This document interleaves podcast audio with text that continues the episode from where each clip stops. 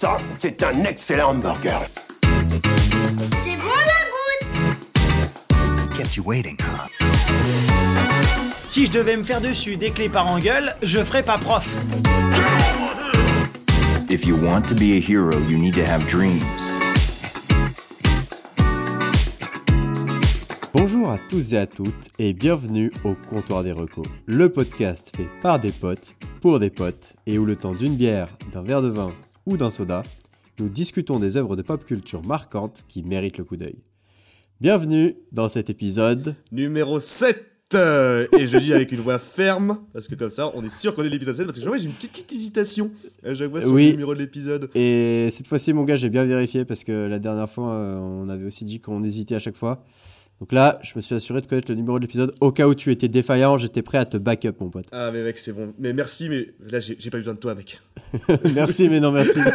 ok baguette je, je me suis fait tout seul. je me suis réussi moi-même Ah. mais en tout cas ça fait très plaisir de te retrouver mon Jules pour ce septième épisode donc Moi aussi, mon, mon brave team, ça fait un petit moment en plus, donc... euh, Ah, c'est vrai qu'encore une fois on a été pris par euh, le quotidien et l'actualité euh, qui est bah, tumultuante hein. Grouillante, ouais. Grouillante, ouais. on, peut, on peut le dire, on, peut, le dire. on peut le Mais dire euh, nous, nous ne... Voilà, le, le navire dévie parfois un peu du cap, mais euh, il, se, il se maintient quand même. c'est vrai que malgré ça quand même on maintient un rythme bon on a un peu C'est même pas exactement ce que je voulais dire, en fait. Je voulais dire que le Mhm. navire se prend des, des, des lames de fond, mais maintient le cap. Mais j'ai dit que le navire déviait du cap, alors que non, on, on garde notre cap. Il y, a- il y a eu trop d'allégories euh, maritimes, mais je vois très bien l'idée. On, on se dirige toujours vers bon port, quoi. Voilà, c'est- l'idée. Bon, bon, bon, c'est un peu confus, là. c'est hyper confus. Mais en même temps, c'est normal parce qu'on est un petit peu rouillé. Euh, c'est vrai que de base, on avait dit qu'on faisait un épisode toutes les deux semaines. Bon, C'est vrai. les amis, on ne vous a pas vraiment menti, c'est toutes les deux semaines fois deux. Du coup, ouais. Oula. Ça fait bien longtemps que nous n'avons pas jeté l'ancre dans le port des recos. Eh oui, mais nous sommes de retour. Nous sommes de retour, mais oui, mais pour cette transition, cette, tra- transition cette, transition digne de Léa Salamé, tu vois, genre. Mais nous sommes de retour. Mais en fait, euh, que penses-tu de la Palestine Nous sommes de retour, oui, mais alors voilà, parce que septième épisode, quand même, il y a quelque chose à me marquer parce qu'à chaque épisode, j'ai l'impression qu'on a qu'on met en place une petite nouveauté dans le podcast où on aborde quelque chose d'un peu euh, d'innovant, quelque chose qu'on n'a jamais fait.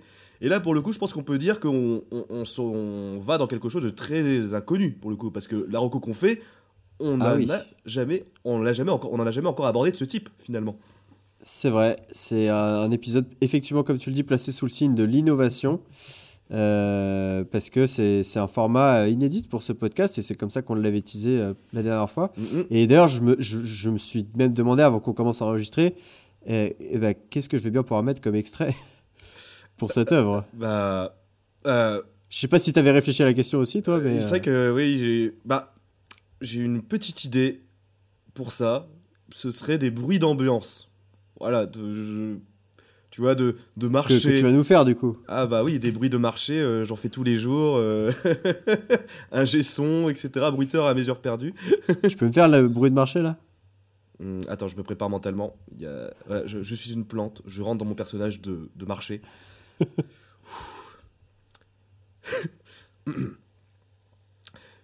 Euh,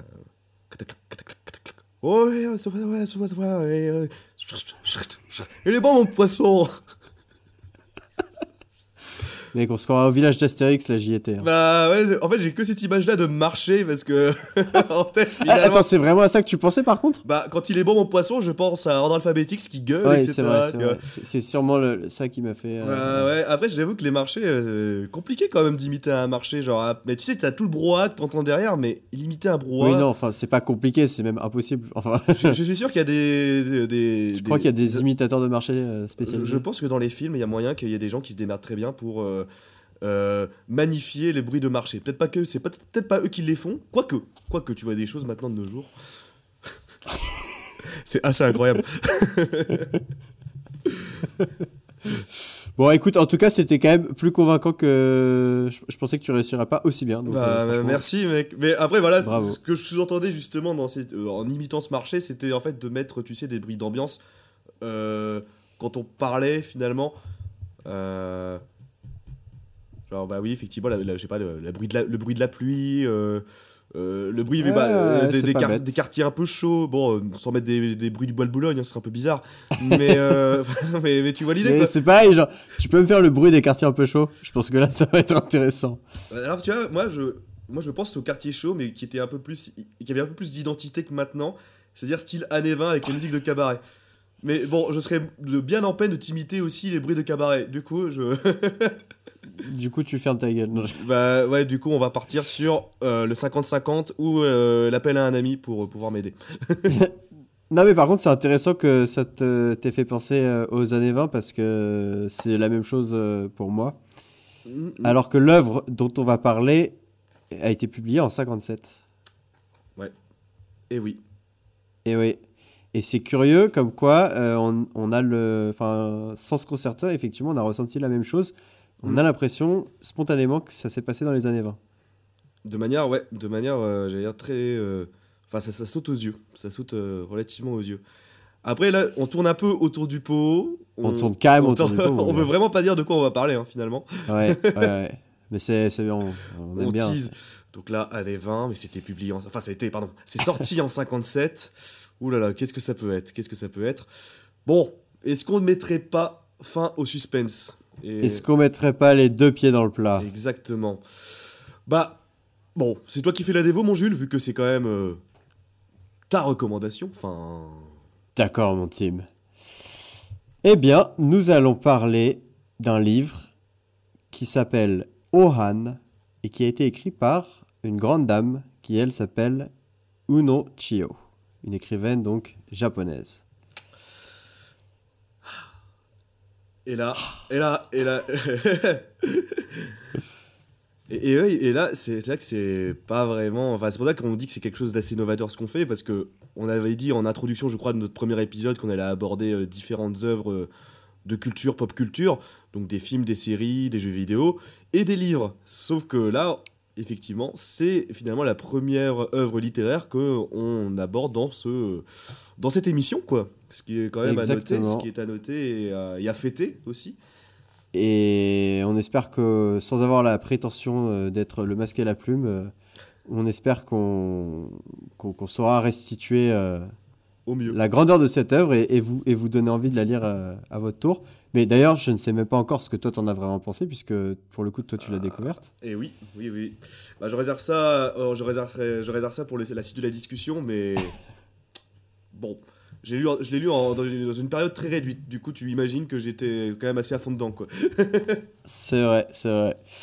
Euh, bah alors, quelle présentation est-ce qu'on pourrait en faire, mon, mon team? Quel en, en bref résumé. En bref résumé, donc le, un petit synopsis, quoi, finalement. Un petit petit synopsis, ouais. Je pense que c'est parce que c'est un bouquin qui est assez concis de toute façon de base, Oui. euh, donc c'est avec pas énormément de personnages, ça devrait être assez simple à résumer. C'est vrai, c'est vrai.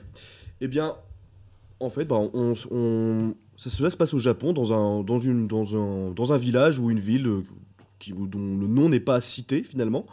Donc, euh, ce- ce- on imagine que ça se situe dans un- une ville ou un village au Japon euh, assez, euh, assez random, quoi. Et on suit l'histoire du narrateur, du narrateur qui est, qui est un homme, qui est un homme qui est à vie avec une, sa maîtresse qui s'appelle donc Okayo. Okayo. Ouais, exactement. Et on apprend très vite que cet homme, avant d'être avec sa maîtresse, euh, était marié, enfin est toujours marié avec une femme donc qui s'appelle Ohan, donc la fameuse Ohan. Et on apprend très vite dans les premières pages du roman qu'il s'est séparé de cette femme euh, sept ans auparavant. On n'en connaît pas très très bien les raisons finalement. Mais enfin si, si, la raison principale on s'en doute c'est que il a euh, rencontré sans doute cette fameuse Okayo et finalement il a quitté sa femme pour cette maîtresse. Et donc, euh, il n'a pas vu sa femme depuis maintenant 7 ans. Et euh, au tout début du récit, il la recroise. Il la recroise, je crois, sur un pont, si je ne dis pas de bêtises, enfin du moins dans la ville. Ouais, il me semble que c'est ça. Dans, dans la ville, voilà. Et on va dire qu'en la recroisant, il, il y a tout un panel d'émotions qui ressurgit en lui. Et parmi ces émotions, on, on va dire une certaine, euh, une certaine, voilà, une certaine attirance renouvelée, quoi. Et, et du coup, on suit en fait euh, tout au long du roman, on va suivre euh, les pensées et les névroses de cet homme qui est un peu, euh, qui, ouais, voilà, qui est un peu aussi entre ces deux femmes, donc sa maîtresse avec qui il sort actuellement et euh, son ancienne, enfin sa femme, Oran, son ancienne femme. Et on va dire, on va suivre ses pensées, ses névroses et euh, ses émotions assez contradictoires et surtout son indécision la plus totale. Ce qui peut amener, ce qui peut amener à des conséquences assez funestes. Voilà, je n'en dis pas plus. euh, je pense que c'est un, bon, un petit synopsis euh, sans spoil. Hein Donc, euh, Sans spoil. Et alors justement, se pose toute la question, mhm. parce que c'est vrai que jusque-là, on a toujours eu un peu le parti de, de spoiler. Euh, euh, moi, là, en, en le relisant, je me suis dit, tu vois, ça, c'est vraiment pour le coup, je pense, une œuvre qui, qui gagne à pas être spoilée en l'occurrence. Je sais pas ce que toi t'en penses. Hmm, Je réfléchis. Je réfléchis. Bah, en vrai, moi je me dis que bah, moi je me dis que tu vois genre le, le la fin, la toute fin, on s'y attend assez bien finalement. Enfin, je veux dire, elle est pas, enfin, t'es pas, enfin, tu vois, c'est pas un gros cliffhanger la fin, tu vois, c'est pas le, waouh, c'est tellement bien, justement le livre est tellement bien construit, il t'emmène tellement bien à cette fin qui est qui relève pour moi de la enfin ce livre relève pour moi vraiment de la tragédie à l'état pur et du coup en fait tu t'attends à la fin comme une maison et franchement c'est pas forcément pour moi la fin qui est euh, qui est le plus finalement qui est le plus mémorable tu vois dans ce livre enfin selon moi Mais alors justement, moi je trouve que c'est- pour ça que Mhm. j'étais d'autant plus content quand je l'ai lu la première fois de pas la connaître cette fin parce que euh, à partir de la moitié du récit, tu sens inexorablement que Ouais. tous les rouages du destin t'emmènent vers cette fin. Mm, mm, mm. Mais en fait, de le découvrir par toi-même et de le et, et de te sentir toi-même entraîné dans ce destin que personne peut arrêter euh, et sans le connaître par Vraiment, avance, ouais. bah, Mm. moi c'est- une sensation quand j'ai découvert le bouquin qui m'a euh, enfin que j'avais jamais expérimenté en fait. Et, Mm, et c'est pour ça que moi à titre personnel je considère que euh, on spoilera le- la fin du bouquin à un moment de ce podcast mais je suis pour qu'on établisse une bonne coupure pour dire attention à partir de là on va vraiment rentrer dans la partie spoil. Ok je suis d'accord. Bah, dans ce cas là oui on fait une critique analyse euh, ouais positive euh, dans une partie en évitant de dévoiler la grosse fin ouais et, euh, et à la fin on fait ah attention euh, dégagez de là si vous n'avez pas lu nanana et très bien on fait comme ça Ouais, on peut, on peut partir sur ça, ouais. partons sur ça et ce sera bien ce sera pas mal ce sera pas mal Yes, yes, yes, yes. Ce sera pas mal. Bon, du coup, bah voilà, donc euh, petit synopsis sans fioriture, voilà, qui, qui vaut ce qu'il vaut, ce qui vaut ce qu'il vaut.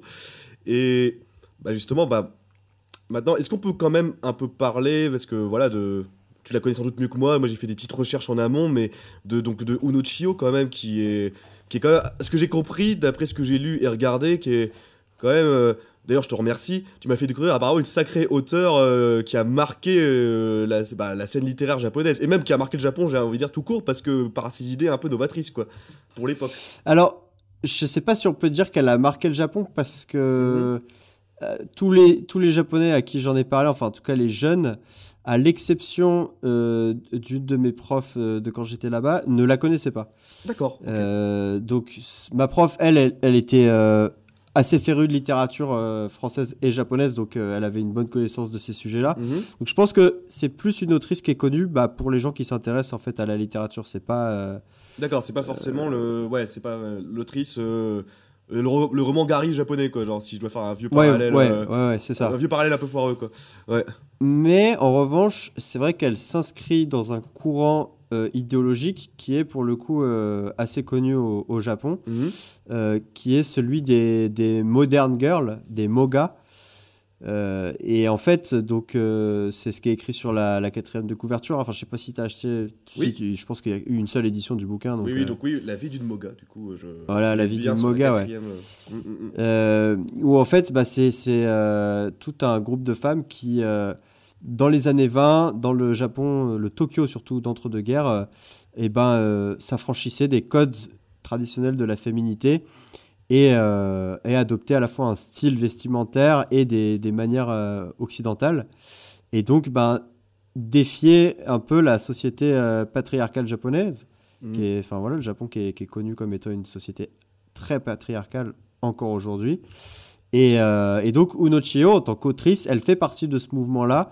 Et, et pareil, le fait de prendre la plume et d'écrire, euh, c'était aussi jusque-là beaucoup une, une activité réservée aux hommes. Donc même dans le fait voilà, d'écrire un bouquin, il y a une... euh, il y a une, euh, il y a quelque chose de, de novateur pour l'époque. Mm. Encore une fois, elle n'a pas écrit dans les années 20, elle l'a écrit en 57. Ouais. Mais elle écrivait déjà à cette époque-là et donc. donc c'est un sacré personnage cette cette Uno Chio ouais. Donc oui, en plus oui, comme tu l'as dit, bah, société japonaise bah, très très patriarcale. Donc un mouvement d'é- d'émancipation qui s'est créé. Bah, je crois que ce que j'avais lu, c'était un peu inspiré finalement du modèle euh, occidental des années 20, la féminité occidentale, de la, tu sais, un peu à la Gatsby.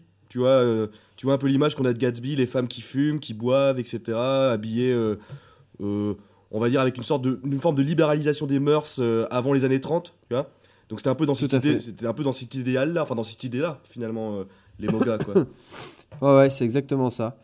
Et, euh, et puis alors aussi, enfin, même dans son... Au-delà simplement du style de vie, euh, Mhm. c'est pareil, c'est une femme qui a eu plusieurs amants, qui a été divorcée trois ou quatre fois à- dans une société et une époque où, le divorce était considéré comme quelque chose d'extrêmement honteux et répréhensible. Mhm. Et a fortiori quand on est une femme, quoi.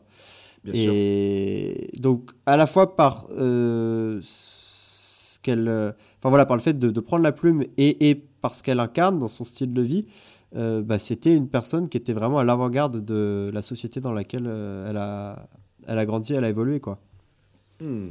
Donc un peu une sorte de bon, un peu féministe finalement, euh, plus avec une petite pointe de féminisme ou pas justement cette autrice on peut. Bah ouais, tout, Tout à- tout fait, ouais. féministe, hein, enfin, on Mm, peut, au on fond, peut ouais. carrément la. Mhm. Alors après, je sais pas dans, dans quelle mesure le féminisme était un, un mouvement organisé au Japon à, à cette époque-là. Je pense pas, en fait. Je, enfin. Euh, alors justement, en fait, si tu veux, pour la petite anecdote, c'est assez in- intéressant, mais euh, en, en relisant là le bouquin, donc pour la deuxième fois pour le podcast, j'ai, enfin moi vraiment, c'est un bouquin qui me, qui me plaît énormément, et, et donc euh, j'ai, j'ai contacté la traductrice Ah, D'accord, Euh, directement. de la version française, ouais ouais, euh, directement. Mhm. Donc c'est un bouquin qui a été traduit par une traductrice qui s'appelle Dominique Palmé Mhm. avec une, euh, une japonaise. Et parce que bah voilà, je sais pas dans quel, à quoi ressemble le, récit en japonais, mais euh, voilà, je, je, je voulais lui dire à quel point j'avais euh, j'aimais beaucoup cette traduction et, et la remercier pour le fait qu'on puisse lire cette euh, cette œuvre en français grâce à elle. Et euh, elle m'a gentiment envoyé en fait un, un document euh, PDF, un, un article de recherche de quelqu'un qui a écrit sur euh, l'écriture des femmes au Japon en fait. Classe, stylé de vous. Et en fait qui fait un petit peu une mini chronologie si tu veux de l'écriture des femmes Mhm. là, dans ce pays. Et en fait il se trouve que le Japon a une, une vraie histoire particulière en la matière parce que euh, durant l'époque euh, Heian, donc qui remonte à genre il y a super Très, longtemps, longtemps, ouais. c'est genre euh, n- euh, 8e ou 9e, je crois, jusqu'au euh, 12, 13e, quelque chose comme ça. Ah oui, d'accord. C'était et- vraiment Japon féodal très très lointain quoi. Ah ouais, ouais, ouais, c'était il y a un bail. Et ben à cette époque-là, il y avait des femmes euh, donc de la cour impériale euh, surtout, Mhm. euh, qui, qui, qui prenaient la plume et qui ont en fait donné parmi les plus grands classiques de la littérature japonaise aujourd'hui, de cette époque. Euh, comme bah, par exemple le dit du Genji, euh, que tu connais, Oui, euh, que tu connais certainement. Alors, je connais pas tous les noms des œuvres, mais voilà, il y a beaucoup de classiques de cette époque-là qui ont été écrits par des femmes. Et ensuite, et ben à partir du, du- des années 1400, il y a une véritable chape de plomb qui s'est installée. Mhm. Et, euh, et, et plus aucune femme n'a écrit parce que bah, on est vraiment euh, on est plongé dans la société patriarcale et euh, la femme doit être une bonne épouse.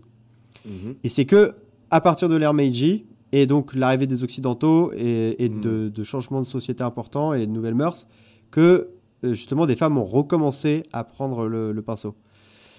Euh, mais voilà, dans ce contexte des années 20, en tout cas dans lequel évolue Unochio au début de sa Mhm. carrière et même dans l'après-guerre, euh, pour revenir à la notion de féminisme, je pense, enfin d'après ce que j'ai cru comprendre et lire, c'est que c'est des, plutôt des initiatives individuelles Mhm. euh, même si du coup, enfin, donc tu vois, au Japon, tu as justement à ce moment-là beaucoup d'idées de gauche qui imprègnent dans l'entre-deux-guerres. Tu as des, t'as des groupes euh, marxistes, prolétariens, socialistes qui se forment. Et sous la bannière de ces mouvements-là, du coup, tu as aussi des femmes qui prennent la plume. Mais c'est euh, c'est parce qu'il y a ces, ces idéologies-là, et c'est pas forcément par Par féminin, enfin, Euh, lié à des convictions féminisme, féministes voilà. pur et dur. Quoi, lié, ouais. lié à, Mm. à quelque chose identifié comme spécifiquement du féminisme. Mm. Donc voilà, je pense qu'on peut appeler ça peut-être un peu du féminisme avant l'heure. Euh, et, et voilà, parce que bien sûr, Unochio, c'est pas la seule. Voilà, il y a d'autres, il y a d'autres autrices qui prennent la plume. Euh, mais je pense, voilà, le mouvement vraiment féministe au Japon, il intervient plus tard dans les années, euh, dans les années 70. Ouais, donc ouais, effectivement, là, avec Donc, euh, voilà, c'est du- postmodernité, etc. Quoi. Donc, euh, Ouais, Japon moderne, finalement, années 70. ouais. Mm. Donc c'est du, du bourgeon de féminisme. Je pense qu'on peut appeler ça comme ça. Bah, surtout qu'en plus, je crois, bah, à partir des années 30, etc., il y a eu, je crois, de souvenirs comme ça, il y avait eu une, ten- un tentative, une tentative de coup d'État au Japon en 1930 et des brouettes, Ouais. je crois, par des ultranationalistes, un truc comme ça. Ouais, ouais, ouais. Je, je me souviens plus très bien de la date, mais je crois que c'est dans les années 30. Et, C'est ça. et après cela, je crois bien, bah, avec les, voilà, les, thèses impérialistes et tout, il y a eu un réel repli aussi du Japon, euh, bah, notamment sur toutes les thématiques. euh, bah, on va dire que la femme bah, voilà, était redevenue, euh, on va dire, recentrée sur le foyer en tant que femme discrète, etc. Pendant cette période-là où euh, il y a eu l'impérialisme japonais qui s'est euh, grandement accentué avec le patriotisme et le chauvinisme qu'on connaît euh, pendant la Seconde Guerre mondiale, je crois. Bah, c'est ça, c'est que euh, les militaires ont, ont tenté de. Enfin, ont pris le pouvoir, en fait, euh, durant cette période-là. Et, et c'est pas que les femmes, d'ailleurs, hein, c'est tous les écrivains, quels qu'ils soient. Euh, soit ils étaient avec le régime et donc ils écrivaient pour le régime, soit ils Mhm. étaient contre et dans ce cas-là, euh, eh ben, soit euh, ils étaient emprisonnés ou torturés, soit euh, censurés. Enfin, ils, ils- ils- ils se censuraient eux-mêmes, quoi. Mm. Donc, donc effectivement, durant l'entre-deux, enfin, à partir des années 30, toutes ces personnes-là et ces femmes ont arrêté d'écrire parce qu'ils pouvaient plus, enfin, il n'y avait plus de liberté d'expression, quoi. Mais en tout cas, c'est vrai que quand on s'intéresse au Japon, euh, d'un point de vue des sciences politiques, la période des années 20, elle est ultra intéressante parce que c'est un moment d'éclosion dans la société japonaise de, de thèses Mhm. euh, et, et de, de grands débats politiques euh, qui, qui n'a eu lieu à aucun autre moment de, l'histoire en fait. Et même, et même encore aujourd'hui, au, au Japon actuel, Et même encore aujourd'hui, alors... euh, proportion gardée, hein, bien sûr. De quoi Toute proportion Ouais, toute gardée. proportion euh, gardée, évidemment. Bien sûr. Euh, même encore aujourd'hui, parce que, en fait, si tu veux, euh, aujourd'hui, il y a, il y a plus trop de, de débats. Enfin, les jeunes, en tout cas, sont, Ouais. sont plus vraiment intéressés par la politique. Mhm. Je dirais que la seule exception, ce serait l'après-guerre. Ou après-guerre, bah, justement, tu encore. euh, Enfin, voilà, les mentalités qui existaient déjà avant la guerre euh, sont, sont quand même encore là. Il y a encore des, des mouvements euh, sociaux, notamment. Il y a eu un mai 68 aussi au Japon, euh, quelques années avant ou après, je crois. Donc, euh, ça s'est pas effacé non plus d'un coup. Mm. Mais voilà, les années 20, en- ça représente vraiment un moment de, de, pola- de polarisation politique dans ce pays, euh, des deux côtés en fait. Et, et c'est vraiment intéressant pour ça à étudier comme, euh, comme, période de l'histoire. ouais. Mm.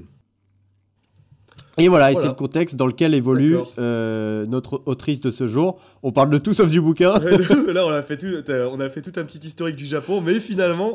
bah, après, c'est intéressant parce que justement, on disait que justement, quand, euh, au tout début de l'émission, quand on parlait du livre, que ce livre nous évoquait justement les années 20, mutuellement. Ouais.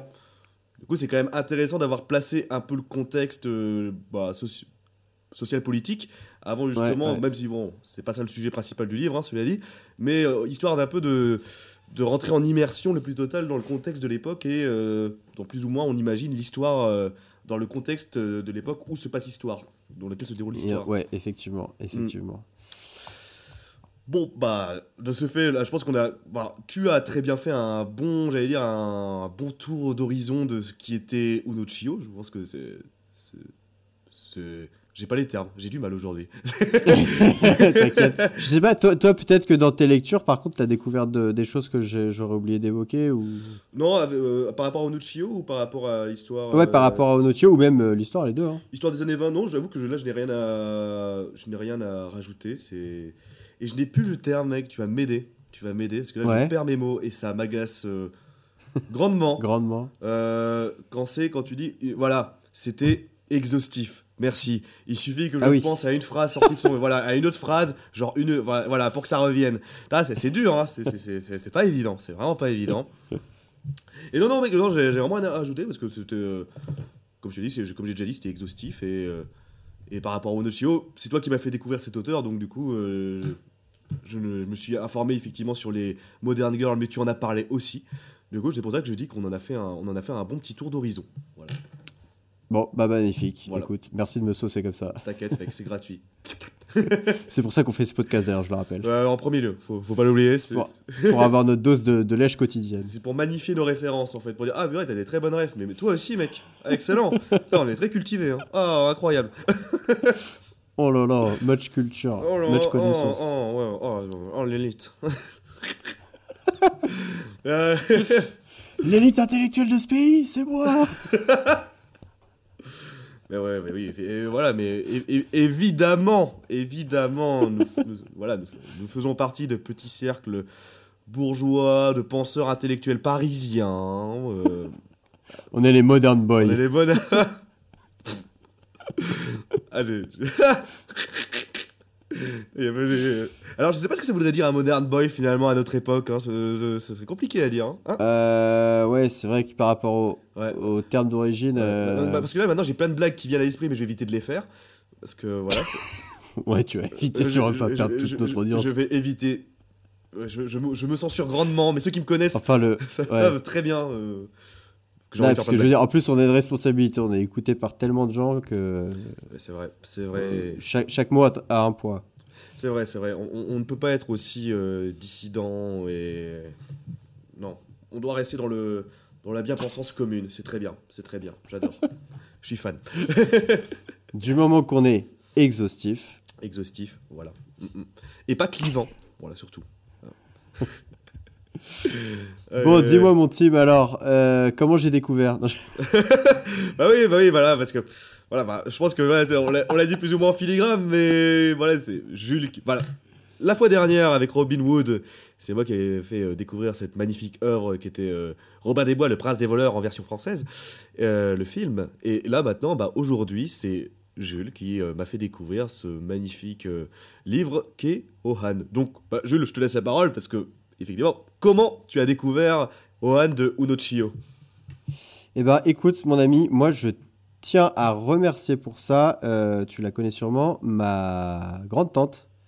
Mhm. Euh, tu l'as déjà rencontrée, il me semble? Plusieurs, plusieurs fois, on est partis ensemble Ouais. en vacances. Oui, c'est vrai. Ouais, que tous les deux. Et euh, Non, pas du tout. Pas du tout. ouais. Pas, pas- pas- pas- pas du tout. Putain, j'ai des images là. Ouais, ça, ça va être dur d'effacer ça. C'était bizarre. Mais en, toute- en toute amitié, si on partait tous les deux, c'est une personne très intéressante.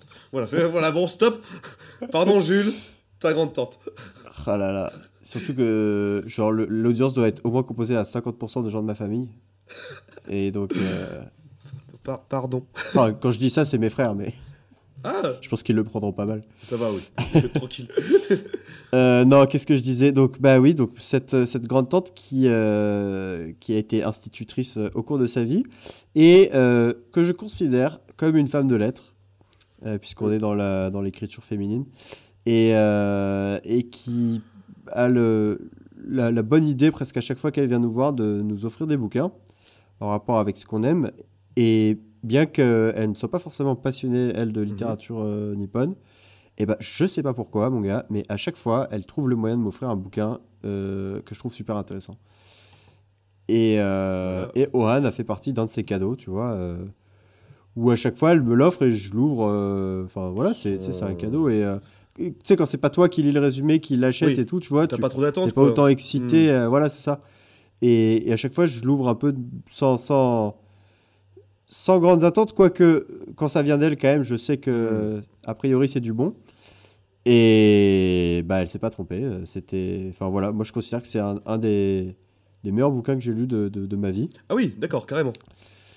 Euh, ouais, je le mettrai pas forcément dans mon top 3, mais euh, il a une place Il- vraiment il particulière quand même. Très très haut, d'accord. Très très haut. Mm. Et d'autant plus que c'est intéressant, on l'a pas dit sur euh, Unochio, mais euh, pour, la pour la rédaction de ce bouquin, euh, elle a mis plus d'une dizaine d'années à l'écrire en oui, fait. c'est vrai. Mm, mm. Alors que c'est un bouquin qui est extrêmement court. Là, si je regarde, il fait euh, un peu plus d'une petite centaine de pages en format poche. Oui, exactement. Euh, ouais, ouais. Mm. Et, et en fait, moi, je vois vraiment dans ce bouquin ça, c'est-à-dire que c'est comme une pierre qu'elle aurait pris le temps de polir au fil des années, d'enlever euh, toute, la, toute la graisse, tout, tout, tout, tout le superflu, euh, pour arriver à un objet, au bout de, ce- de ces 10 ans, Mm, mm. euh, où il n'y a que l'essentiel, en fait.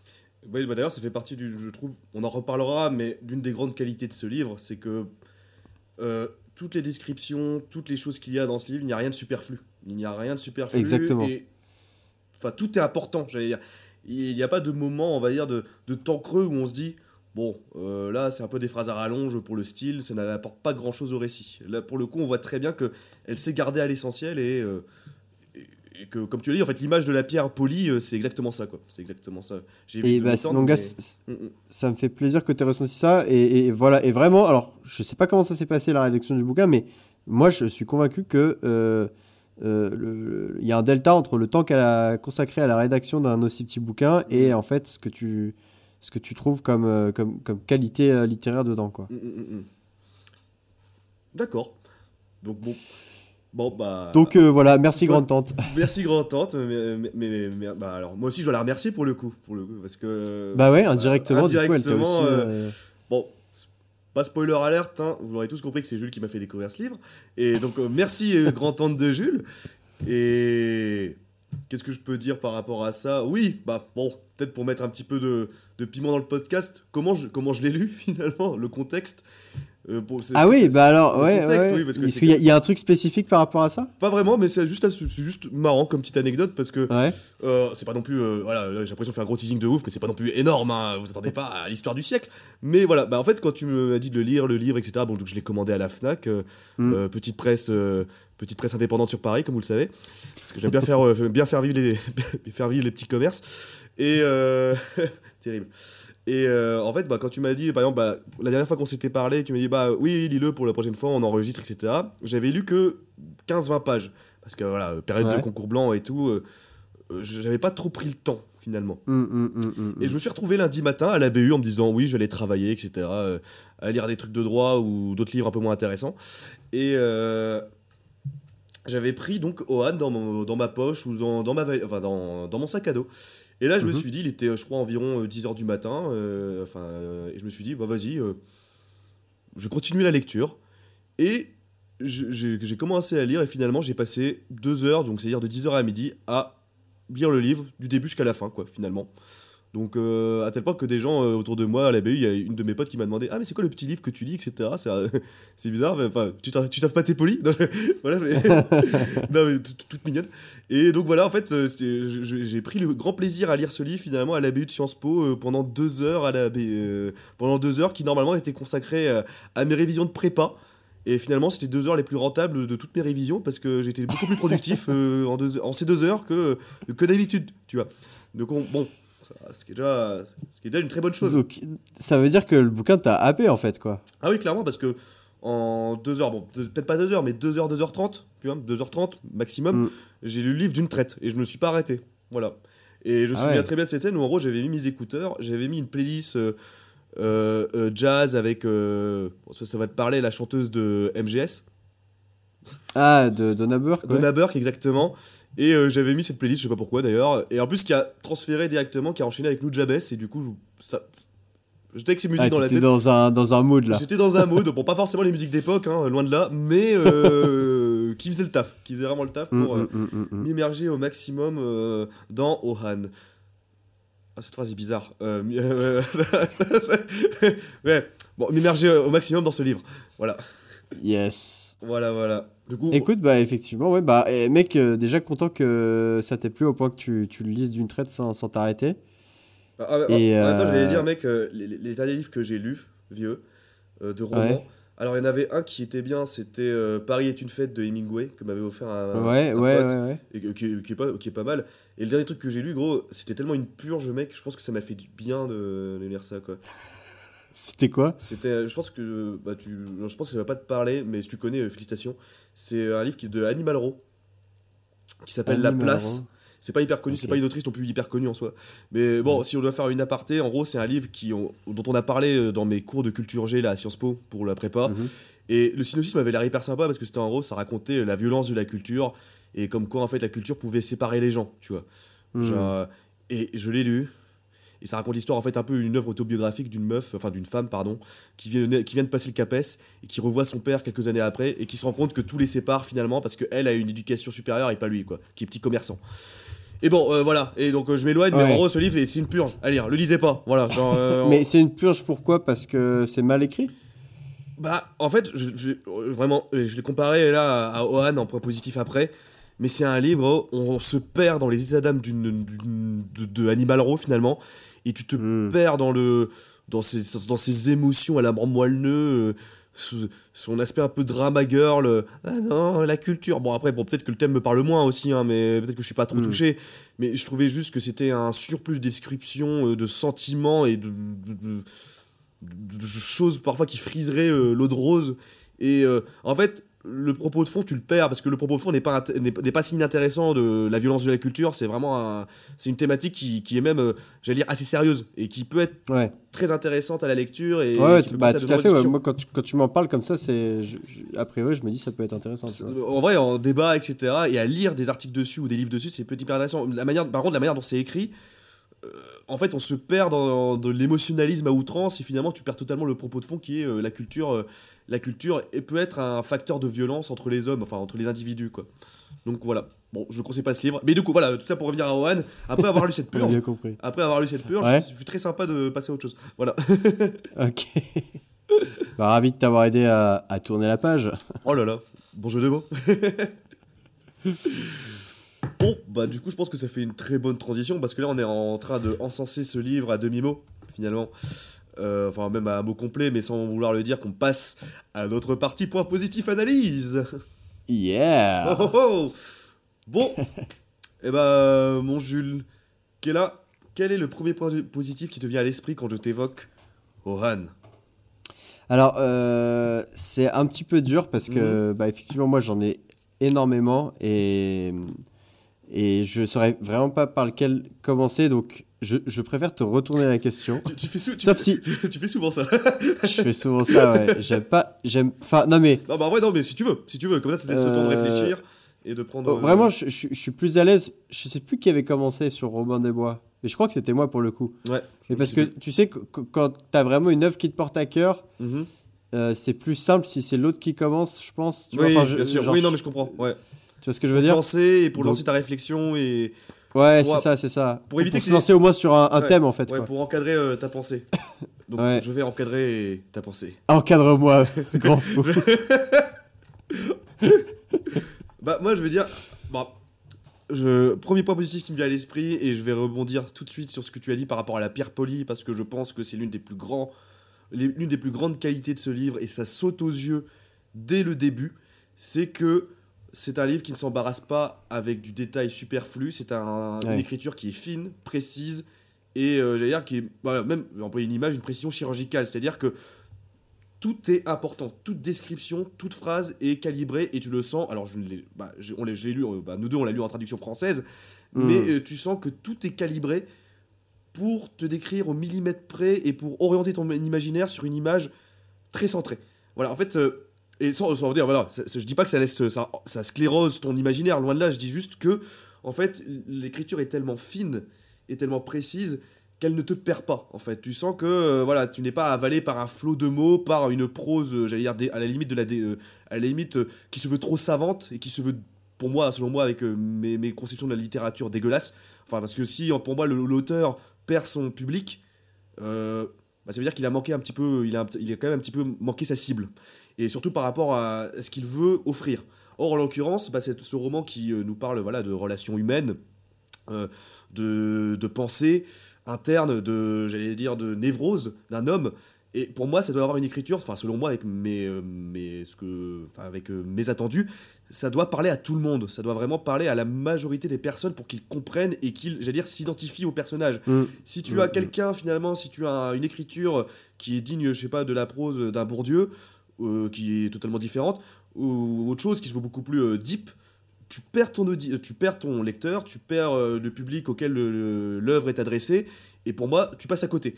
Et là, clairement, c'est pas du tout le cas de ce livre, c'est bien pour ça que je l'encense ce bouquin sur ça, c'est que tu es guidé par la main, du début jusqu'à la fin, avec une écriture, mais magnifique, quoi. Et qui, je le répète, laisse libre cours à ton imagination pour, euh, pour euh, j'allais dire, t'immerger dans ce monde que je considère être dans les années 20, sans pour, et sans pour autant, en fait, te, te vomir un flot de mots euh, euh, indigestes ou un surplus de descriptions, comme peuvent le faire beaucoup de romans à mon goût. Voilà. Euh, ouais, non, c'est ça. Et enfin, je- voilà, la, la- la concision du bouquin, elle est vraiment au service du récit. C'est ça. Il n'y a pas, de, voilà, il y a pas de, de superflu, il n'y a pas de fioriture. Et comme tu le dis, euh, toutes les descriptions, elles ont un but par rapport au récit euh, de t'amener à ressentir telle ou telle chose. Et euh, quelque part, elles se, elles se justifient par, par, le, par le déroulé du récit. Et ouais, à aucun moment, tu as un ressenti de. euh, ah là, il fait une description pour montrer qu'il fait, qu'il sait faire une Ouais, belle, enfin elle, qu'elle sait faire une belle description, tu vois. Mm, mm. Bah, en fait, si on doit faire un parallèle pour ceux qui sont, bon, peut-être un peu moins littéraires, etc., mais si on doit faire un parallèle, c'est un peu comme dans les séries animées ou pas animées d'ailleurs, où tu as un personnage qui va faire une scène d'exposition, quoi. Genre une scène d'exposition qui est mal amenée, c'est genre il va dire ah bah dans ce cas-là dans ce monde il se passe ça ça ça ça ça et ça, c'est une scène superflue ça parce que tu te dis c'est pas du tout ancré dans le livre, enfin dans le livre ou la narration. C'est juste un mec qui va parler ah oui dans le monde alors des bêtes tu vois t'as les méchants t'as les gentils t'as le voilà etc tu vois il y a Mm. des scènes parfois dans des séries qui sont mal faites ou bien faites mais euh, qui sont obligés de passer par là. Et là, Mm. tu te rends compte que toutes les descriptions qui sont faites dans ce livre, t'as pas ce genre de truc de scène d'exposition où t'auras à un moment donné le, le narrateur qui va se poser et qui va décrire un, un arbre parce que l'arbre est joli. Et euh, mais après, du l'arbre, on s'en fout quoi. Genre, non, non, clairement pas. Ça va servir quelque chose, comme tu l'as dit. Et ça, c'est important. C'est très important à souligner. Et alors, en parlant des descriptions, Mhm. ce qui est vraiment, moi je trouve, l'un des, des points centraux et les plus intéressants de ce bouquin, c'est. euh, alors, je dirais pas la. enfin, en fait, si, c'est la description de la psyché de notre personnage principal. Ouais. Mm, mm, mm. Euh, euh, je, je sais pas si on aura le même avis en fait sur ça, sur lui, sur son comportement, etc.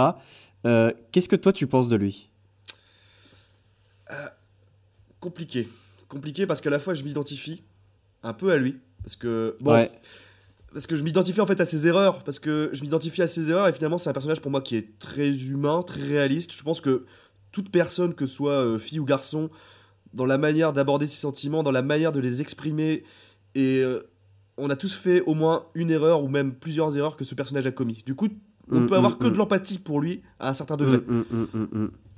Après, je dois admettre, et c'est ça qui est bien fait dans ce livre, c'est que vu, bah voilà, en fait, pour mettre le contexte, le narrateur, c'est. J'ai retenu un terme littéraire pour ce podcast. C'est. vraiment, parce que voilà, eh, on est dans l'intradigétique. Voilà, j'adore ce mot.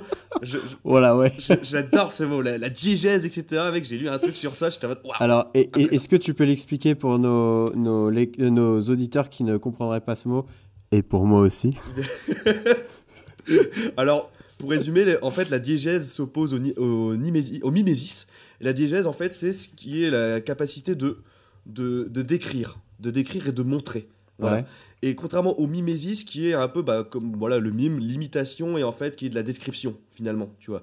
Donc, en fait, si, euh, voilà, je suis pas très calé, et je pense que tous les gens qui ont fait L, bon, apparemment pas toi, mais euh, les gens qui ont fait des prépa, des prépa lettres, des prépa lettres, des prépa lettres, des cannes et des hippocammes ouais, me sauteraient ouais. à la gorge pour mon manque de connaissances en littérature. Je suis désolé. Mais en tout cas, voilà, pour, ce que j'ai compris par rapport à ça, c'est que la diégèse, en fait, c'est euh, l'art de s'immerger, etc., d'être. Euh, l'art de raconter les choses et l'art de mimésis, c'est l'art de montrer et euh, j'allais dire d'un œil parfois externe finalement, tu vois. Et donc, enfin, bah, pas externe, tu vois, mais de présenter comme un exposé, tu vois. Ok. Et, alors, et quand on parle d'intra, en fait, dans la narration, il y a l'extradigétique et l'intradigétique. L'extradigétique, c'est un mot compliqué pour dire que la narra- le narrateur est la troisième personne. C'est-à-dire que Ah c'est oui, un mec extérieur qui raconte l'histoire. Genre, il était une fois la princesse et la belette. Mm, mm, mm, Et mm, l'intradigétique, c'est juste. euh, ouais, bon, j'ai- pas, pas eu une enfance heureuse. hein, euh, pour avoir des contes de fées aussi pourris. mm. C'est une enfance dans le Nord-Pas-de-Calais. Ouais, Par Timothée Delobel. là-bas, il y avait des princesses et des belettes. Je sais pas. et euh, l'intradigétique, c'est un mot très compliqué et, et très compliqué pour juste te dire que le narrateur fait partie de l'histoire, quoi. Voilà. D'accord, oui, ok. Ok, ok. Sauf qu'il est stylé, ce mot. Et. et voilà. Et vu que Et j'ai. du coup, je voulais le caser. Exactement. Et vu que j'ai des preuves de culture G au concours, je me dis si je cale intradigétique, le correcteur va être en mode. Oh, mais ce mec, c'est. Mais en fait, tu vois, on pourrait, si on fait une, euh, une réflexion euh, extra diégéti- diégétique par rapport à notre podcast là et tout ce qu'on dit, en fait, c'est triste parce que quelque part, les concours t'invitent à faire tout ce que Uno Chio ne fait pas dans ce bouquin. C'est-à-dire se la péter en montrant que tu sais faire des trucs.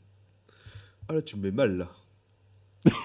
ah ouais, là tu. Et tu vois Ah ouais Wow Wow Et du coup, Raconte en faisant ça, mec, tu fais tout l'inverse de ce qu'elle prône.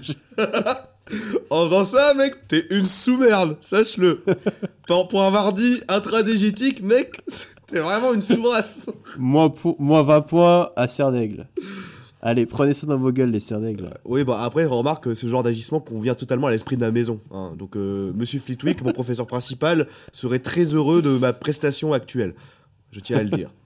Voilà, pour avoir employé un mot aussi, aussi compliqué que Wingardium Leviosa. Voilà. Bon, j'arrête. Non, mais BG, BG. J'arrête de faire le, le- le faux chroniqueur de France Inter que je ne suis pas parce que j'en ai, j'en ai pas un quart, j'en ai pas un quart du talent. mais euh, voilà, ce qu'on disait par exemple, euh, avant c'était hyper intéressant. C'est la psyché du personnage. Voilà, on s'identifie à lui. Donc comme je disais, euh, il fait des erreurs, mais je pense que chaque lecteur s'identifiera à au moins une de ses erreurs et dans la manière dont il peut avoir des sentiments. Mais par Ouais. contre, après de l'autre côté, et en même temps c'est une des thématiques principales du livre, c'est-à-dire euh, l'indécision. Du coup, bon, Mm. on peut pas lui reprocher, donc c'est pas un défaut, c'est pas un défaut. mm, mais qu'est-ce mm. que j'ai pensé du personnage en lui-même? C'est que il a un côté très très euh, torturé qui pour moi est à la li- limite à certains passages du euh, ce couteau à mec. Je- c'est du ce couteau à mec, pas du, pas du insupportable, mais des petites taloches, quoi. Genre des, des petites taloches à donner, là, en mode, ouais, c'est bien. Enfin, en fait, voilà, bah, si je dois dire, ah, je sais pas comment le dire, mais si, en fait, on s'identifie tellement à lui. Parce que, vu qu'on suit ses pensées, ses névroses, etc., et son cheminement d'esprit, qu'on se dit qu'on a envie d'être son pote au bar, là, avec la bière, à enfin, pas la bière, mais euh, je sais pas, le saké, là, le saké, à côté de lui, et lui dire, frère, tu m'as fait part de tes névroses, maintenant, mec, j'ai tel conseil à te donner pour que tu partes pas en couille. Et, et, ça, ce côté-là, c'est vachement bien fait parce que c'est ce que j'ai ressenti euh, tout au long du livre. Et vu que- Mais alors, justement, bah, vas-y, excuse-moi, je te laisse terminer. non, non, voilà, j'avais fini. J'avais fini, ouais. Voilà, Ok. voilà. Euh, moi, c'est un, un des autres trucs que j'aime beaucoup dans ce bouquin, dans le ton général du bouquin, dans l'écriture. Euh, c'est pas propre à Onochio, parce que je l'ai déjà vu aussi dans d'autres euh, œuvres de la littérature jap. Mhm. Euh, mais c'est que justement, c'est c'est la, la manière qu'a le narrateur de, de te parler. Ouais. Euh, mais en fait, comme si il te parlait vraiment dans, dans, dans la vraie vie, en fait.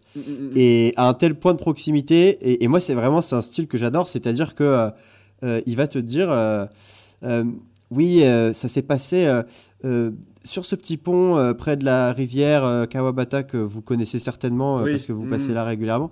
Enfin, il y a vraiment, on, on introduit une proximité, mais comme tu dis, comme si le narrateur, il, il était en train de te raconter cette histoire euh, accoudé au bar, en fait, quoi, Mm, au, au bar euh, des Rocos. Oh là, eh, eh, eh. Eh, et on est dans l'extra-dégétique, là ou euh? Ou l'intradégétique. euh. Je suis sûr que tu vas le retenir ce mot grâce à moi, hein, finalement. hein. Je saurais pas ce qu'il veut dire, mais euh, je serai là quand même pour le, le sortir et faire genre. C'est- profondément intradégétique, tout ça. Oui.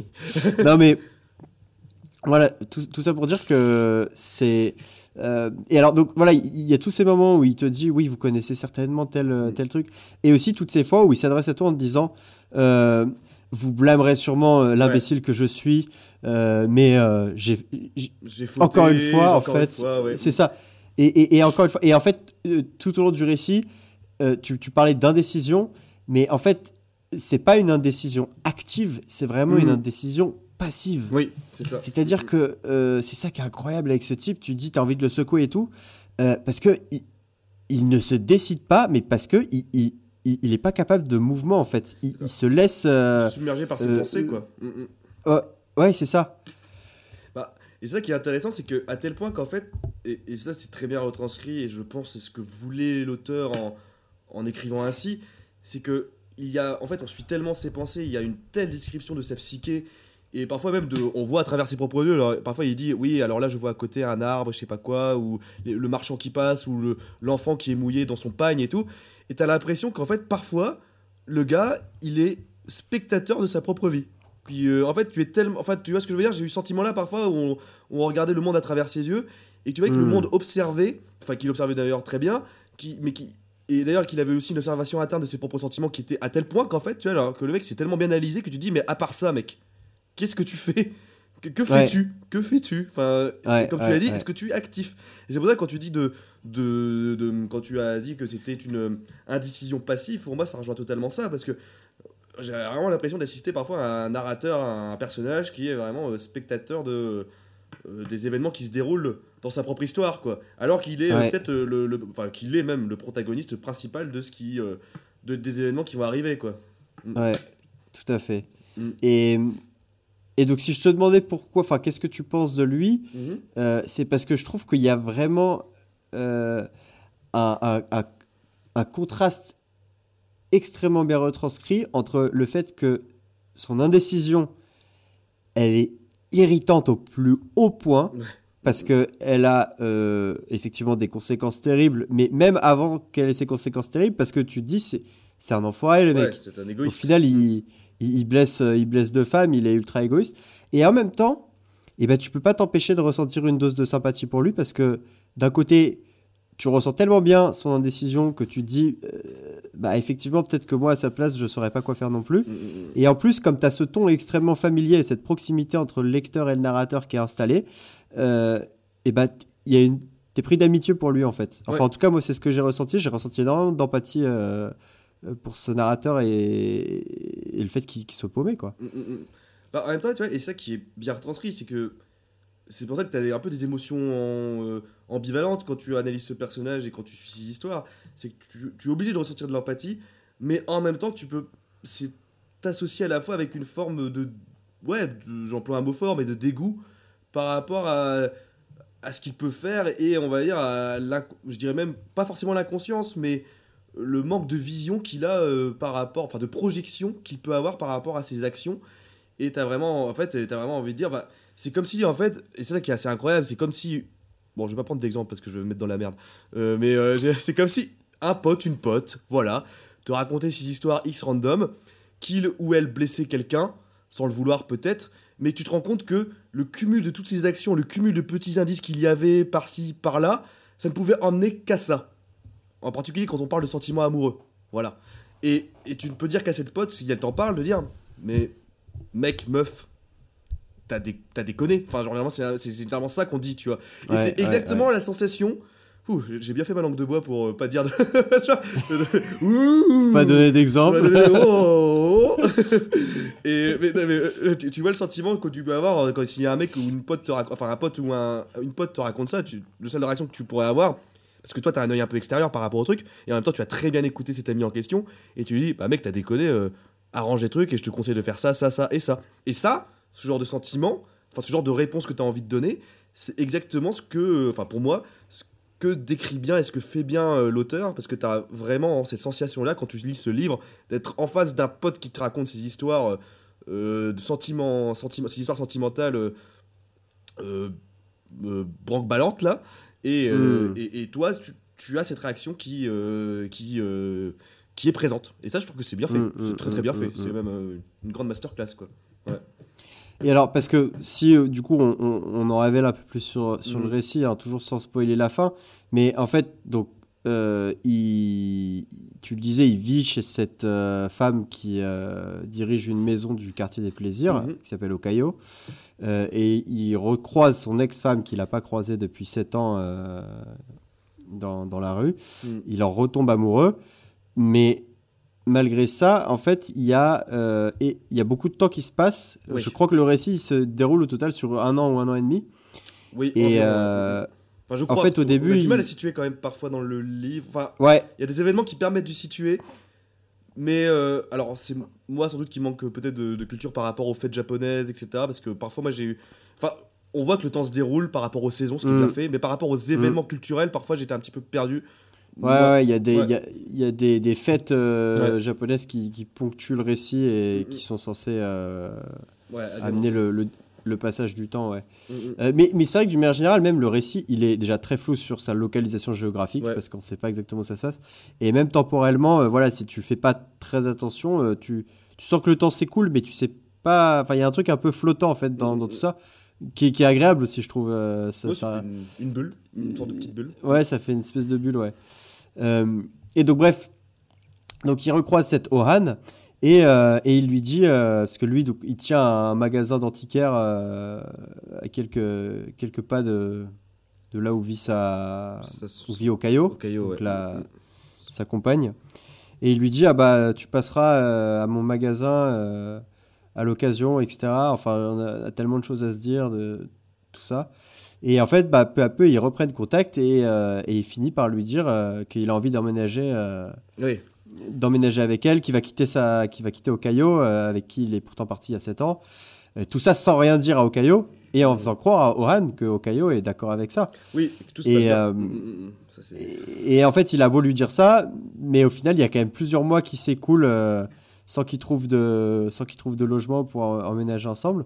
Et enfin, voilà, il est, il est toujours entre deux états en fait, quoi. Il est toujours Bah ouais, c'est ça. jamais, enfin ouais. Voilà, ça. Il, il commence des choses, il commence euh, des actions qui, on peut dire, ah bah là, mec, tu vas t'orienter dans quelque chose, là, dans une. ouais. Sous- Sous le coup de l'impulsion à chaque ça, fois, ouais, et c'est voilà. extrêmement bien décrit.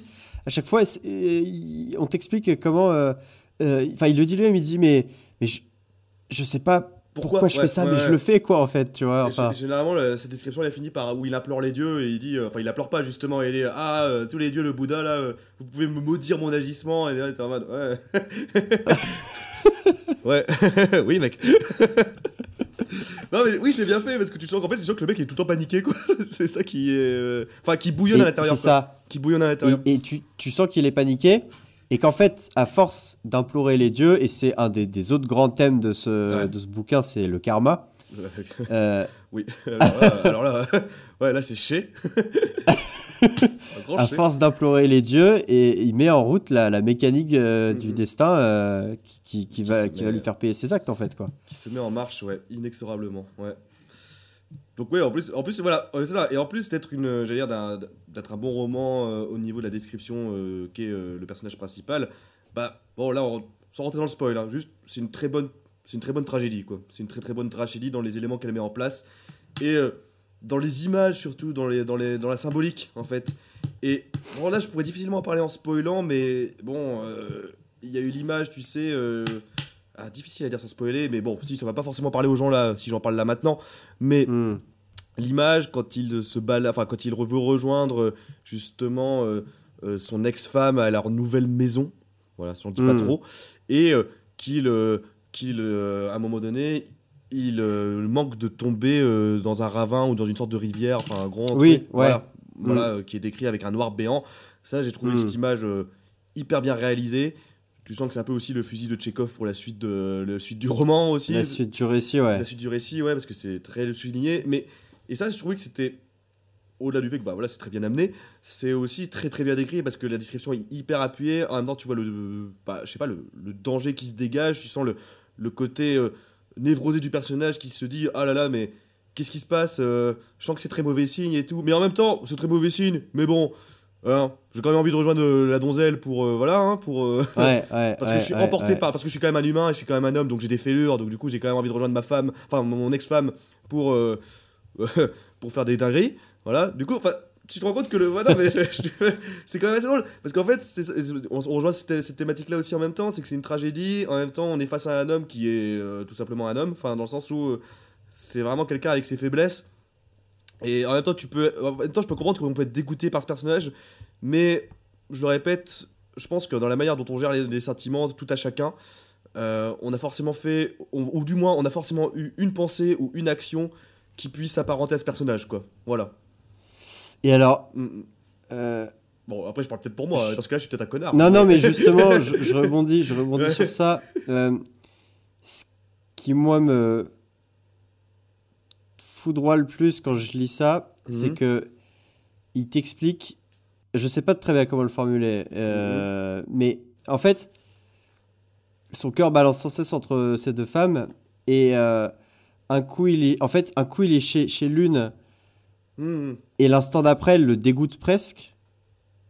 Et du coup, il retourne chez l'autre. Et ensuite, c'est la même chose qui se Ouais. produit. Et c'est-à-dire, tu vois, euh, il, il en est fou et perdu. Et l'instant d'après, elle le dégoûte. Et vraiment, ce, ce passage de- d'un état à l'autre, en fait, je sais pas, moi, je trouve qu'il est, il est extrêmement bien décrit. Et, euh, et, et, et ouais, ça me. Enfin, je trouve que tu comprends du coup encore plus son. Enfin, tu Ouais. rentres vraiment dans sa psyché en fait, quoi. De... Mm. Et, et, et, et- et tu, tu- comprends pourquoi il. Enfin, je- je- c'est vraiment extrêmement difficile à décrire, hein, mais euh, évident, hein, tu- tu, tu, tu, tu acceptes le fait que oui, euh, un moment il, il, il est faux et perdu de, de tel, et l'instant d'après il en est presque dégoûté. Ouais. Et ça t'est tellement bien décrit que tu le, Ouais, tu le remets pas en question, tu vois, en ça. fait. En fait, ça qui est bien fait, c'est que ça passe pas. Enfin, t'as pas l'impression du coq à l'âne, genre, euh, avec un mec qui est totalement euh, là pour le coup bipolaire. Enfin, c'est ça en fait. Ce qui aurait pu être euh, le grand danger en écrivant ce genre de personnage, de dire. euh, euh, ouais, il change de, il change d'idée comme de chemise, quoi. ce qui- Mais là, c'est pas le cas parce que, comme tu l'as dit, c'est hyper bien décrit. T'as... Et en fait, bon, ça se voit qu'il y a, je pense, euh, 10 ans, c'est ça le, le temps qu'il a fallu pour écrire ce livre. Je ne sais pas combien de personnes, enfin, je ne sais pas comment elle a procédé, Unochio, pour écrire son, son livre, si, si elle a interviewé des gens ou je ne sais quoi. Mm. Mais ça montre quand même une réelle connaissance de comment des sentiments peuvent évoluer parce que je pense qu'on. Enfin, tu vois, genre, ce genre de situation, bon, pas, pas forcément par rapport à une relation sentimentale, mais où tu fantasmes un moment qui, t'arrive dans, qui va t'arriver dans la journée ou dans ta vie. Ouais. Tu y arrives et tu te dis, ah bah finalement, euh, euh, c'est pas si dingue et euh, peut-être le moment d'avant c'était tout aussi stylé, quoi. Enfin, bon, Ouais, Bon, ouais, je, je le formule très, très, de manière très moche, mais euh, bon, euh, je pense qu'on a tous plus ou moins connu ça. Et donc, certes, pas- ça, ça peut paraître pas très trépidant comme euh, truc à vivre euh, comme ça, parce que justement, on l'a tous vécu, mais là, c'est bien écrit. Du coup, c'est du coup, c'est stylé. Du coup, c'est stylé. Du coup, c'est stylé, voilà. Mais euh, mec, tu sais, comme, comme je te disais au début du podcast, je sais pas ce qu'on va pouvoir Mhm. mettre comme extrait, mais en fait, j'ai une idée là au débeauté. Ouais. Parce que j'ai, en disant là ce qu'on dit sur euh, la proximité du narrateur avec le lecteur et, et ce fait qu'il passe du. Enfin, c'est- très bonne description de à quel point il peut être fou d'une femme et juste après être dégoûté par elle. Mm. Euh, je me dis, oh, enfin, moi là j'ai un passage qui m'est vraiment revenu en tête et que j'ai retrouvé dans le bouquin. Si tu veux, on peut chacun euh, tr- trouver un passage qui, nous a marqué et, euh, et, le, et lire. Parce qu'en plus, du coup, ça fait la petite, la petite partie scène qui nous a marqué. Ah, de ouf, ouais. Ça, ça te dit ou pas Ouais, je suis chaud. Je suis chaud. Euh, Je suis chaud de ouf. si, si, toi, t'as un truc direct en tête ou si tu veux, on prend deux minutes pour euh, le temps de Euh, chercher. Ah, bah, moi, mec, le truc que j'ai en tête, problème, c'est toute la fin. Moi, c'est la dernière tirade de fin hein, qui est magnifique. hein. Ah oui. Bah, en même temps. Alors, bah, tu sais quoi? Ok, dans, dans ce cas-là, tu sais ce qu'on va faire? Parce que donc moi, c'est pas une tirade de fin. Donc, je lis la, je lis la mienne et euh, ensuite, on passe à la partie spoil. Et, euh, et là, tu, tu, tu, tu liras la tienne du coup dans la Mhm, partie mhm. spoil. Comme ça, ça, ça sépare un peu les, les deux. C'est ok. Parce que la dernière Alors, tirade, je trouve qu'elle seconde. est, elle est, elle est- elle est géniale. Enfin, vraiment, euh, elle est juste dingue. Ok, c'est bon. Moi, j'ai mon passage. Très bien.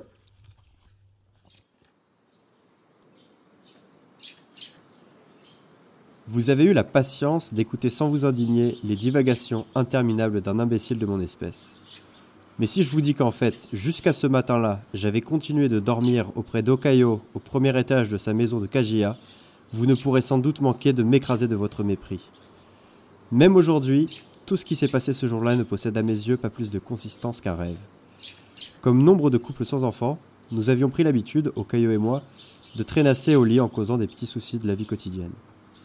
Or, ce matin-là, sans doute à cause d'un vent coulis qui, semblant se faufiler sous le paravent placé à notre chevet, avait chassé la chaleur de la veille, Okayo, enroulé depuis l'aube dans une mince couette, est venu se lever contre moi en minaudant. Je ne sais pas pourquoi, mais avec ce froid, je me sens tellement abandonné, m'a-t-elle dit d'un ton apprêté, et elle a plaqué son front contre ma poitrine.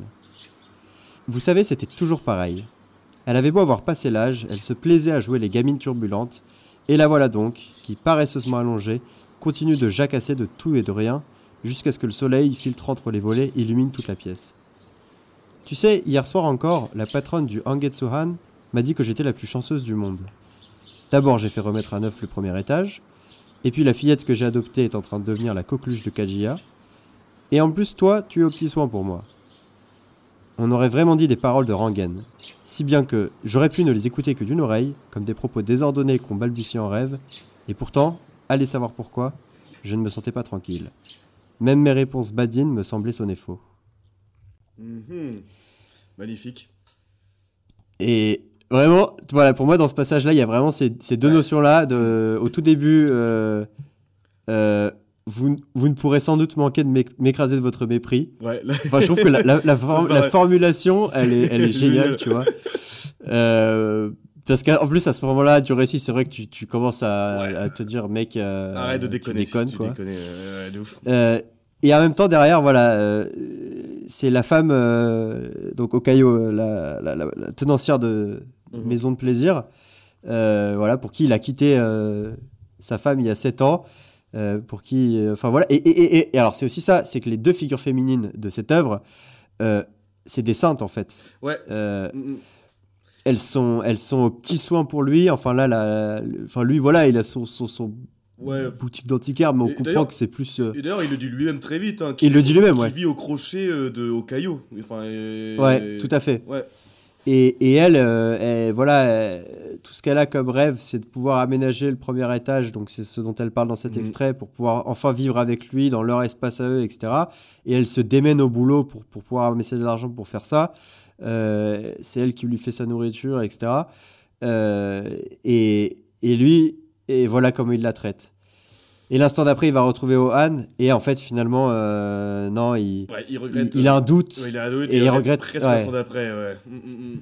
Et en fait, c'est ça qui est assez marrant parce que c'est vrai qu'on n'en a pas trop parlé. en fait, bah voilà, c'est bien que tu cites les deux femmes qui que sont Ohan et Okayo parce que c'est aussi deux personnages en fait déjà. Je trouve qu'en fait, voilà, parce que elles sont totalement en contraste par rapport au narrateur parce que comme tu l'as dit, bah, elles sont red dingues de lui et elles s'occupent de lui euh, comme un roi. Et après, à côté de ça, c'est dit en filigrane et c'est décrit de manière euh, très succincte, mais enfin pas succincte justement, mais c'est écrit euh, au fur et à mesure du livre qu'elles ont, on va dire, deux manières de travailler, de subvenir à leurs besoins totalement différentes. Et en fait, tu te rends compte que c'est Mm. quand même deux femmes fortes aussi, finalement. Que c'est pas. Faut, faut pas s'imaginer que dans le, livre, que Ohan et Okayo, tu sais, c'est deux femmes princesses à sauver, j'allais dire, euh, euh, qui attend leur homme, etc. Quoi. Ouais. bah, comme, tu, comme on l'a dit, c'est lui qui se fait, euh, qui se fait nourrir, du coup. Et donc, on a quand même Okayo qui, on l'apprend vite, qui est quand même, euh, si j'ai bien compris, directrice euh, de son, enfin c'est pas le terme directrice Tenancière, tenancière ouais. voilà de son établissement de geisha ce qui à l'époque quand même euh, ce qui était assez, ce qui était quand même assez stylé euh, enfin ce qui était assez euh, je vais pas dire stylé mais bah il fallait mener la Ouais, mais on, on- Mm. on comprend aussi que c'est pas une très grosse maison de, de geisha, tu vois, que c'est Mm, un petit, c'est un petit truc c'est un petit commerce. C'est un petit mais, commerce. bon, Mais- voilà, elle est quand même à la tête de, de quelque chose. ouais. Et ça, et dans certaines scènes, tu vois, elle donne des ordres, tu vois. Enfin, il y a quand même un truc, il y a un aspect euh, un peu d'autorité qui se dégage Mm, chez mm, mm, Okayo. mm, mm.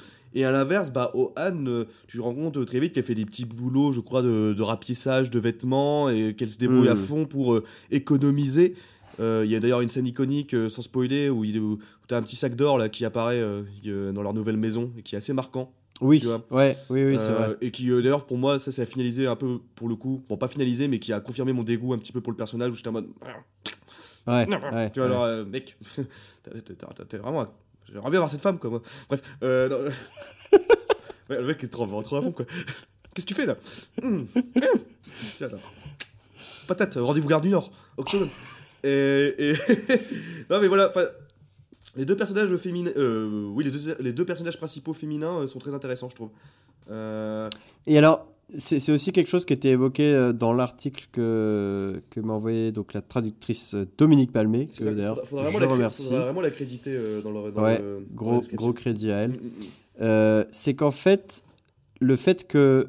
Donc, tu le dis déjà, c'est deux femmes fortes parce qu'elles se démènent pour, euh, pour mener leur vie, malgré les atrocités de- du personnage principal.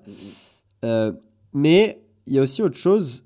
Donc, c'est ce qu'explique l'article c'est que ces personnages de femmes qui endurent leur situation euh, sans rien dire, euh, en Occident, on pourrait avoir tendance à voir ça au final comme de l'effacement. Ouais.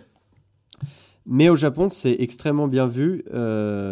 c'est plutôt une qualité, c'est-à-dire, tu sais, il y a vraiment ce culte du fait d'endurer les choses en silence, en fait.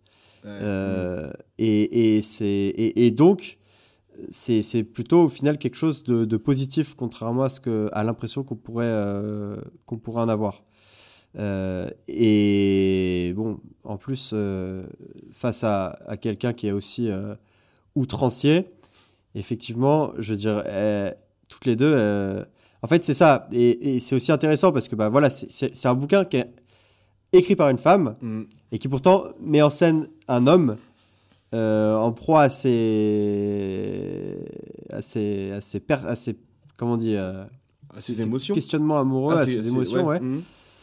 Euh, et, et- et donc le, le portrait qui est fait des femmes en fait dedans, c'est voilà, elles subissent les, les, les hésitations et, et, et la, enfin je vais pas dire la tyrannie parce que le mec il est pas tyrannique, mais en fait il, il leur impose malgré lui cette non, cette non décision et elle malgré tout elle bronche pas et, euh, et elle continue d'endurer la chose en fait quoi. Et donc en fait, bah, dans cette conception-là, ça magnifierait, en fait, ça magnifierait d'autant plus leur courage et leur abnégation finalement. C'est Donc, ça, c'est pour ça que j'employais l'expression euh, d'image de sainte un peu. euh, Mhm. Parce qu'elles euh, elles encaissent, mais elles, elles lui en veulent jamais vraiment, quoi. Au contraire. Au, au contraire, ouais. au contraire, ce qui est, ce qui est parfois même troublant, Et- mais mais mais Ouais. ça rejoint cette logique-là. Ouais.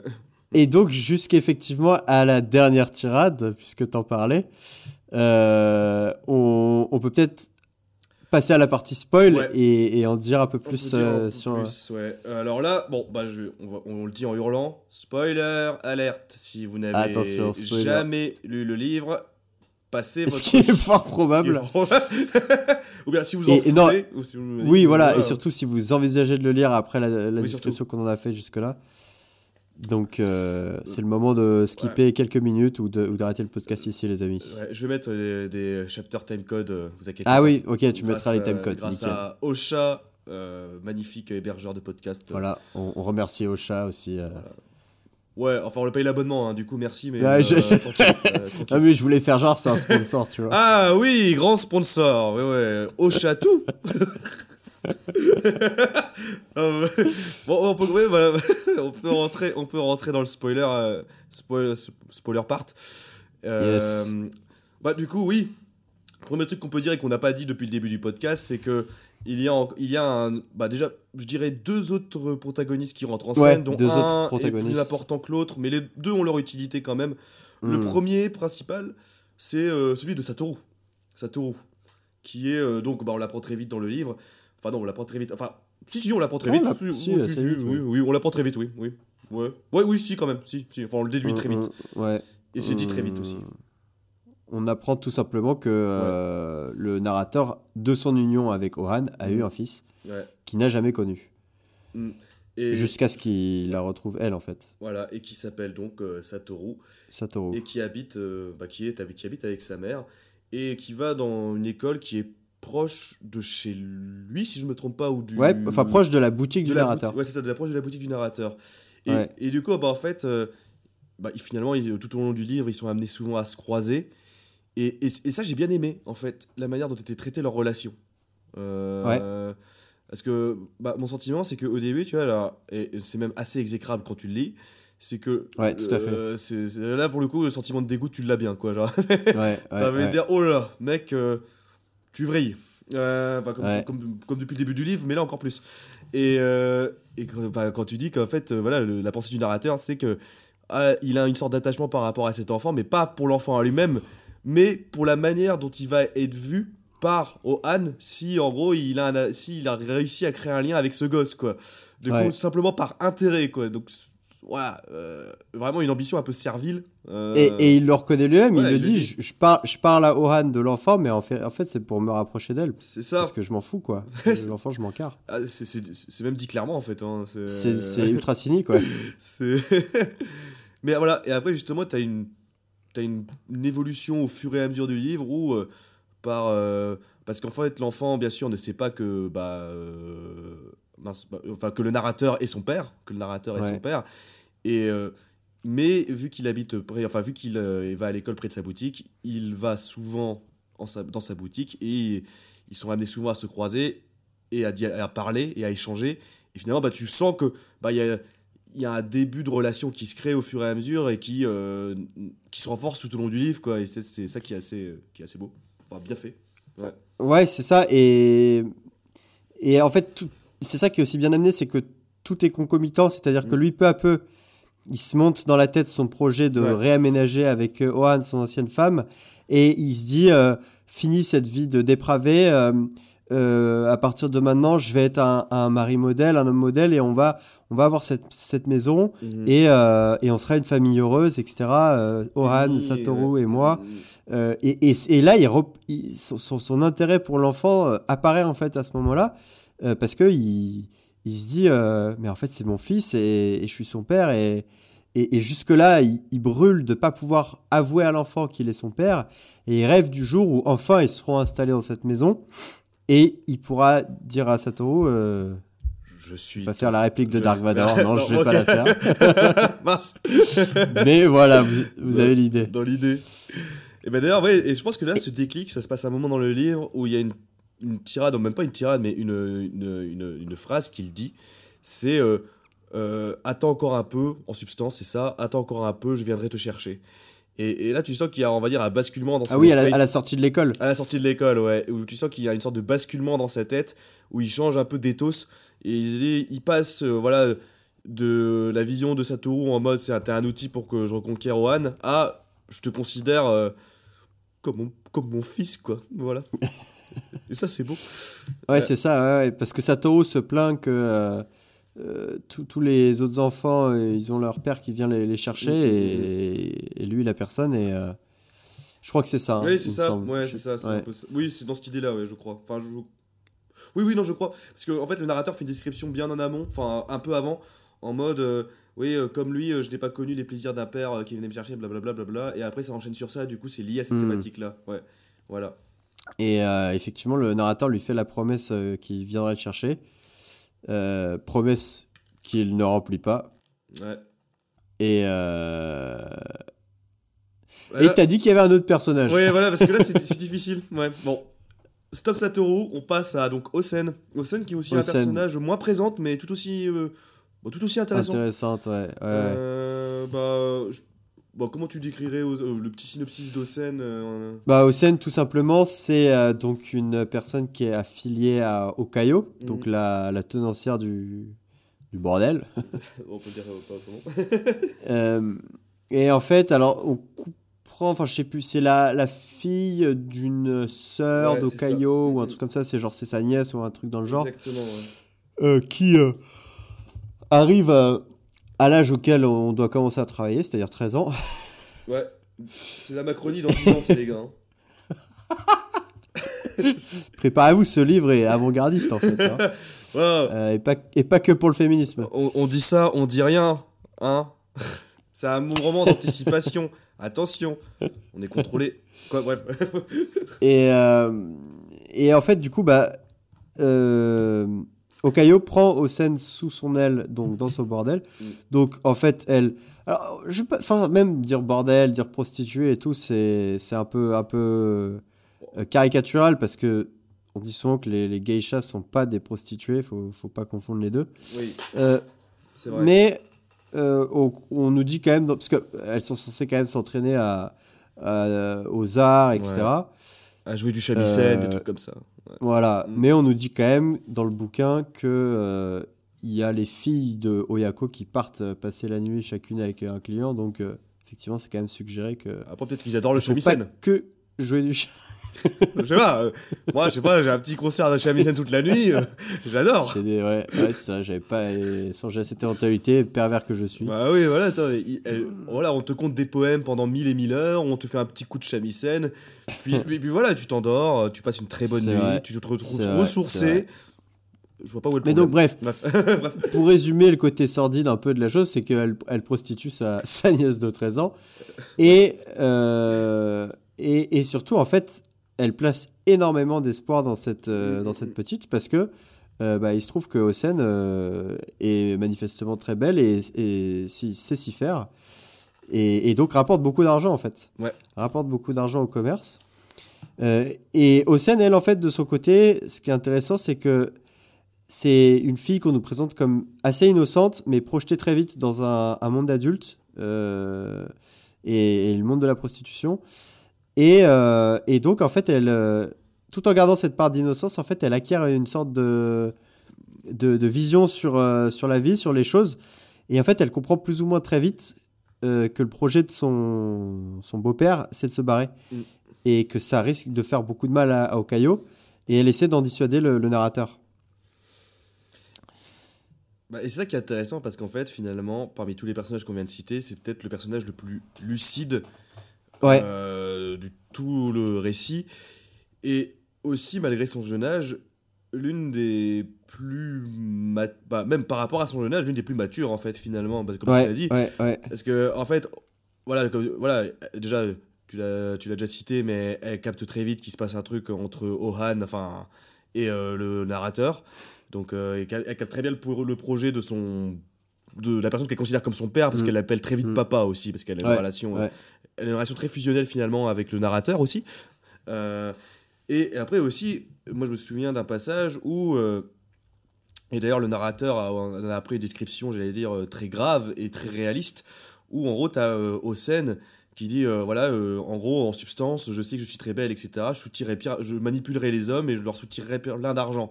Donc tu sens quand même que pour une fille de 13 ans, Bon, moi, si j'ai ma fille de 13 ans plus tard qui me parle comme ça, je suis en mode, oh là là, toi là, oh, oh, oh, oh, oh, ça, va, ça va pas le faire du tout, hein. Ah mais, bon, bon, remis dans le contexte de l'époque, euh, dans, le, le- dans son contexte aussi, on se rend compte que la fille, finalement, bah, euh, elle a très vite, comme tu l'as dit, capté où elle était et euh, quelle était la, la teneur de ses atouts, quoi. Mm, Euh, mm, mm. et, et après, tu vois, genre, et là, c'est l'un des moments où en fait tu es. On va dire, euh, où c'est justement une des pensées du narrateur où tu y adhères totalement, où il, a, il en fait une description de ce qu'il vient d'entendre. Et euh, bon, je n'ai pas la, je n'ai pas la prose de Unochio, du coup, ce serait, ce serait un peu bizarre comment je vais le dire, je pourrais, je, je pourrais pas la retrouver là comme ça. Mais il dit en gros, en substance, qu'il euh, trouvait ça en gros terrible euh, de voir l'innocence volée de cet enfant dans ce monde funeste d'adultes, quoi. Mm, Et- mm, mm. Et ça, j'ai trouvé ce passage magnifique en fait, parce que ça montre en fait, euh, ça, en, fait en, en une page, en fait, t'as tout, tout, toute, euh, toute une profondeur d'un personnage qui est posé, quoi. Sans qu'on ait besoin de dire Ah oui, donc c'est une enfant malheureuse qui n'a plus de parents et qui a, été, qui a connu la guerre. Enfin voilà, genre une description euh, comme ça. Là, il y a zéro émotion dans ce genre de description généralement. Enfin, il y a Mm, mm, moins d'émotion dans ce genre de description. Là, par une phrase qui démontre, euh, j'allais dire, la gravité et la lucidité de ce personnage, plus une description sombre de- du contexte de l'époque et euh, de et, euh, et qui met en parallèle avec euh, la lucidité de Hosen, bah voilà, là euh, pour moi t'as un attachement qui se fait très très vite en fait. Et ça c'est pour moi cette description et cette page et ce dialogue est une masterclass en lui-même parce que c'est quand même c'est quand même je veux pas dire rare, en fait je suis pas assez calé en littérature pour dire que ce soit rare, loin de là, mais c'est c'est quand même assez impressionnant de voir qu'en une page tu as plus d'attachement en- en- à- tu as plus d'attachement à ce personnage que à une longue scène d'exposition qui peut raconter tout le background que tu veux. Tu n'y arriveras pas à identifier. Là directement t'es plongé dedans quoi. Voilà. Ouais, c'est vrai. Là, c'est vrai qu'on c'est le personnage le moins présent des quatre, mais, euh, mais moi aussi, j'ai ressenti un attachement assez rapide parce qu'elle est, elle est fulgurante et elle, elle accule le narrateur, en fait. aussi ouais. Euh, elle le met face à, à ses ses contradictions, contradictions, ouais. et, hum, et tu sais, toi-même, en, le lisant, tu fais, waouh, euh, elle est pas mal, cette petite. elle est intelligente dis donc non mais c'est ça Non, mais c'est ça ouais. Et...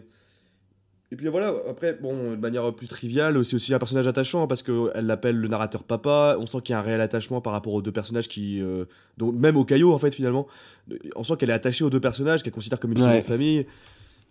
Et, et- et- et bon, j'ai- j'ai- non, j'allais faire une vieille blague. Je, je me censure. Et, et- ouais, je vais vraiment pas la dire. Je me censure. Et, et, du coup, voilà. Donc, du coup, c'est hyper attachant, c'est mignon. Et ça fait aussi un petit vent de fraîcheur de temps en temps dans le livre, ce qui est, pas, ce qui est, ce qui est vraiment bien. Ce qui est vraiment bien. Voilà. Et alors? Bon, maintenant on a parlé du vent de fraîcheur. Maintenant la, gros- la bourrasque. Euh, Maintenant, la bourrasque. Bon, là, gros, gros spoiler dans le spoiler. Euh, Quand on parle de euh, roues du destin qui se mettent en marche, qu'est-ce qui se passe? Qu'est-ce qui se passe? Qu'est-ce qui se Nanny the fuck. Nanny- the fuck. J'adore. Euh, bah, Qu'est-ce qui se passe? Eh bien, voilà. Euh, comme on l'a dit dans la partie hors no spoil, c'est une tragédie. Enfin, ce livre est une tragédie. Euh, comme tu l'as introduit, les éléments du destin se mettent en place pour un destin qui n'est autre que grave et funeste et terrible, et voulu par les dieux et le grand Bouddha. C'est que, arrivé au moment de l'histoire, on, euh, euh, pardon, Ohan et son mari sont réunis dans une bicoque qu'ils ont, ont achetée, enfin qu'ils louent, qu'ils louent, voilà, qu'ils ont trouvé pour fonder, enfin pas, pas fonder, mais vivre avec leur famille, donc, dont Satoru. Donc avec Satoru. Donc ouais. avec Satoru, donc pour vivre dans le meilleur des mondes possibles et recréer Mm. finalement leur lien de famille, malgré les névroses toujours du narrateur qui hésite toujours. hein. Voilà, enfin, on va quand même. Ouais. hein, faut- faut le- Alors faut même qu'ils sont installés et que lui, il en a, ça fait des mois qu'il rêve de ça. Ouais, ouais, voilà, lui, je- euh, il continue de, de, de, de se dire est-ce que je vais pas regretter cette décision? Est-ce que je devrais pas retourner chez Okayo qui doit m'attendre là avec la nourriture et tout? C'est ça, il pense déjà en fait à certains éléments du passé qui, euh, des détails avant qui, euh, en gros, euh, maintenant qui lui semblent importants quoi, les, les torches qui s'allument, etc. Enfin, comme quand tu pars de France à l'étranger pendant quelques mois et tu dis ah le fromage et le vin me manquent quoi, genre c'est, un- bon, voilà, si Ouais, mais c'est au bout de quelques mois, Oui, tu vois. Lui, oui, c'est dans l'instant. Mais voilà, donc c'est encore plus bizarre. Mais bref, voilà, et là il se met à pleuvoir, à pleuvoir, et il faut savoir qu'en fait, euh, les deux, ont, les deux sont partis euh, emménager la maison, etc. Mais pendant ce même temps, il y a Satoru, donc, qui lui est allé voir son oncle. Euh, son oncle de la famille donc de Ohan, qui habite apparemment dans une sorte de montagne ou un peu loin, je sais pas quoi. Enfin, un- Et alors, il, Mm. il faut préciser aussi que le jour de leur emménagement, il l'a fait décider par Satoru. Oui, c'est vrai. Mm, mm. C'est-à-dire que quand ils sont tous les deux dans la boutique, il dit à Satoru bon bah c'est toi qui vas choisir euh, euh, quel jour euh, on va emménager avec ta maman, etc. Et il lui dit de choisir un jour faste. Donc Mm. c'est un jour qui est censé être béni par les dieux, quoi. de Et, bonheur, enfin de chance, ouais, ouais. et donc ils se mettent d'accord sur un jour de, de début septembre, quoi. Et c'est Satoru qui choisit. Le Qui 12 choisit le- le septembre, je crois d'ailleurs, si Ah. je ne me trompe pas. Vas-y, je fact-check en fact deux deux. check Vas-y, fact check si c'est le 12 septembre. Le 13, putain mec. Mince, bon. À la date du 13 septembre, soit le lendemain du 220e jour de l'année lunaire, de l'année lunaire, était inscrit en gros jour faste, et je me suis arrangé pour que ce soit Satoru qui le découvre. Aussitôt, il a bondi sur ses pieds pour rentrer chez lui. Tonton, je reviendrai. C'est bien le 13 septembre, dit. S'est-il écrié d'un ton joyeux avant de disparaître dans la ruelle à l'arrière du temple. J'ai suivi des yeux sa silhouette chétive qui s'amenuisait tandis qu'il agitait son kimono à bout de bras. Comment aurais-je pu deviner que c'était la dernière fois que je le voyais en ce monde? Voilà. Et bon, ça, ça annonce plus ou moins la couleur. hein? voilà, donc, euh, voilà. euh, et bah, donc voilà, le fameux jour fast. Donc, euh, c'est en ce jour qu'ils ont aménagé. Et Satoru est donc euh, parti euh, voir son oncle qui habite un peu loin, je crois, dans les montagnes. Ou, ça, j'ai pas très bien Ouais, compris où c'est il ça, habitait. dans les c'est- montagnes, Dans les montagnes, ouais, c'est ça Enfin, un truc Ouais, comme on ça. me fait comprendre que c'est dans les montagnes. ouais. Et, et du coup, il, il y a une grosse pluie battante, voire un orage, et les deux personnages que sont Ohan et le narrateur attendent patiemment le retour de Satoru. Sauf que, à- au bout d'un moment, il- le narrateur dit que. euh, on va le décrire de manière soft, euh, sans, être PJ18. Euh, bon, on va le dire franchement. Le narrateur dit un peu Mais- à Ohan. Non, euh, attends, attends, mec, est-ce que ouais. trouve l'extrait et, et Ah. lis-le nous parce que Ah oui, j'avoue qu'il est pourquoi, magnifique. Pourquoi parler à la place de Unochio alors qu'elle a écrit Elle un si bouquin bien écrit, ouais, j'avoue, j'avoue. Euh, j'avoue qu'en plus, ça vaut, le passage vaut le détour. Ah non. Je vais le trouver. Ah voilà. Prise 3, Timothée. Voilà.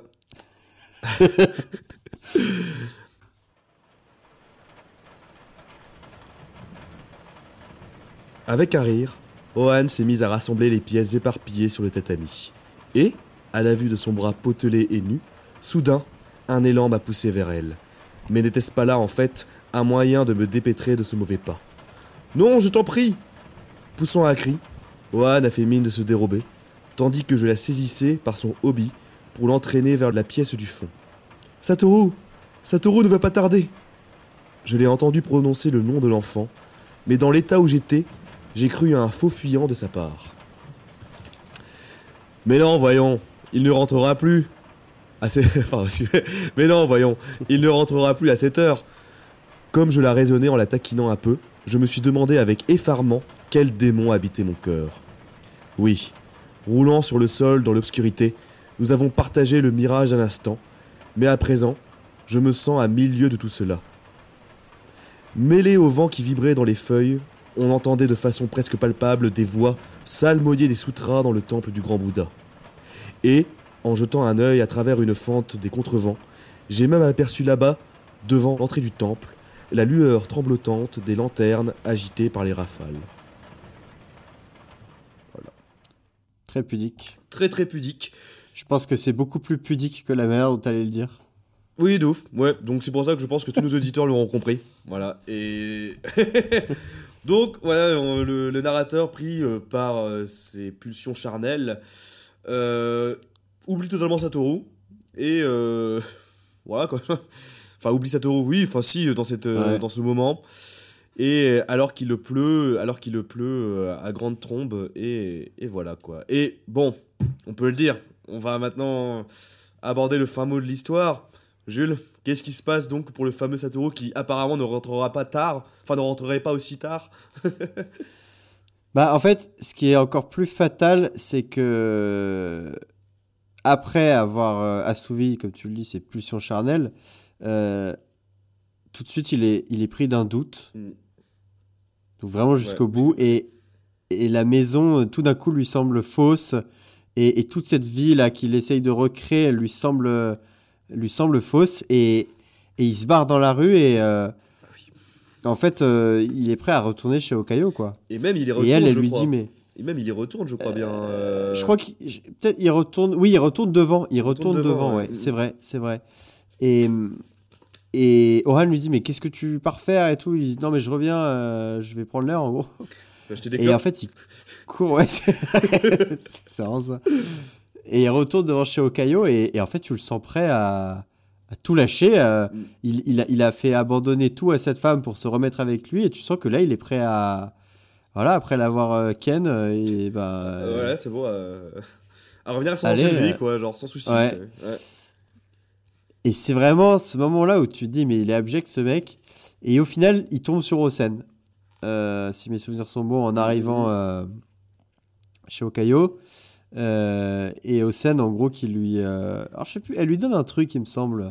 Ah, mais ça, je crois, non, je crois que le truc, tu parles d'un kimono, un truc comme ça qu'elle lui donne. Ouais. Mais je crois que ça, c'est avant son Non, départ. c'est quand il s'enfuit, c'est quand il s'enfuit, oui, t'as raison, Voilà, t'as ouais, raison. ouais, Mais alors. Non, quand il se barre, du coup, après, Mais je crois, non, de sa maison avec Ohan, je- il, il, il retourne pas euh, devant chez Okayo si, si mais moi je crois que dans mes souvenirs, justement, enfin dans mes souvenirs, il n'y a pas si longtemps, euh, il retourne même et il dort chez Okayo. Parce qu'il y a une dernière phrase. Oui, Oui, est-ce qu'il y a une Oui, dernière t'as phrase qui dit euh, voilà, Vous allez encore me blâmer par rapport à mon attitude, euh, nanana, mais euh, Ouais. je me retrouve dans les mêmes bras euh, que ceux que j'ai quittés euh, ce matin, un truc comme ça. Ouais, et, c'est ça. Et en fait, ouais, c'est encore pire que ce que je. Tu vois, ma mémoire avait effacé ça. Et euh, donc, il passe effectivement la nuit chez Okayo. Et, et le lendemain, en fait, il se dit Ah, bah, je vais, je vais acheter des, des gâteaux. euh, et puis, je vais, je vais faire bonne figure, quoi. Et en fait, quand il arrive dans la maison où il a laissé Ohan, la maison est vide. Mm, mm. Et il se dit, putain, euh, c'est bizarre. et il sort et il se met en direction euh, de la maison des parents d'Ohan, Mm. donc euh, qui l'ont plus ou moins banni, eux, depuis qu'il a quitté sa femme il y a, il y a 7 ans, quoi.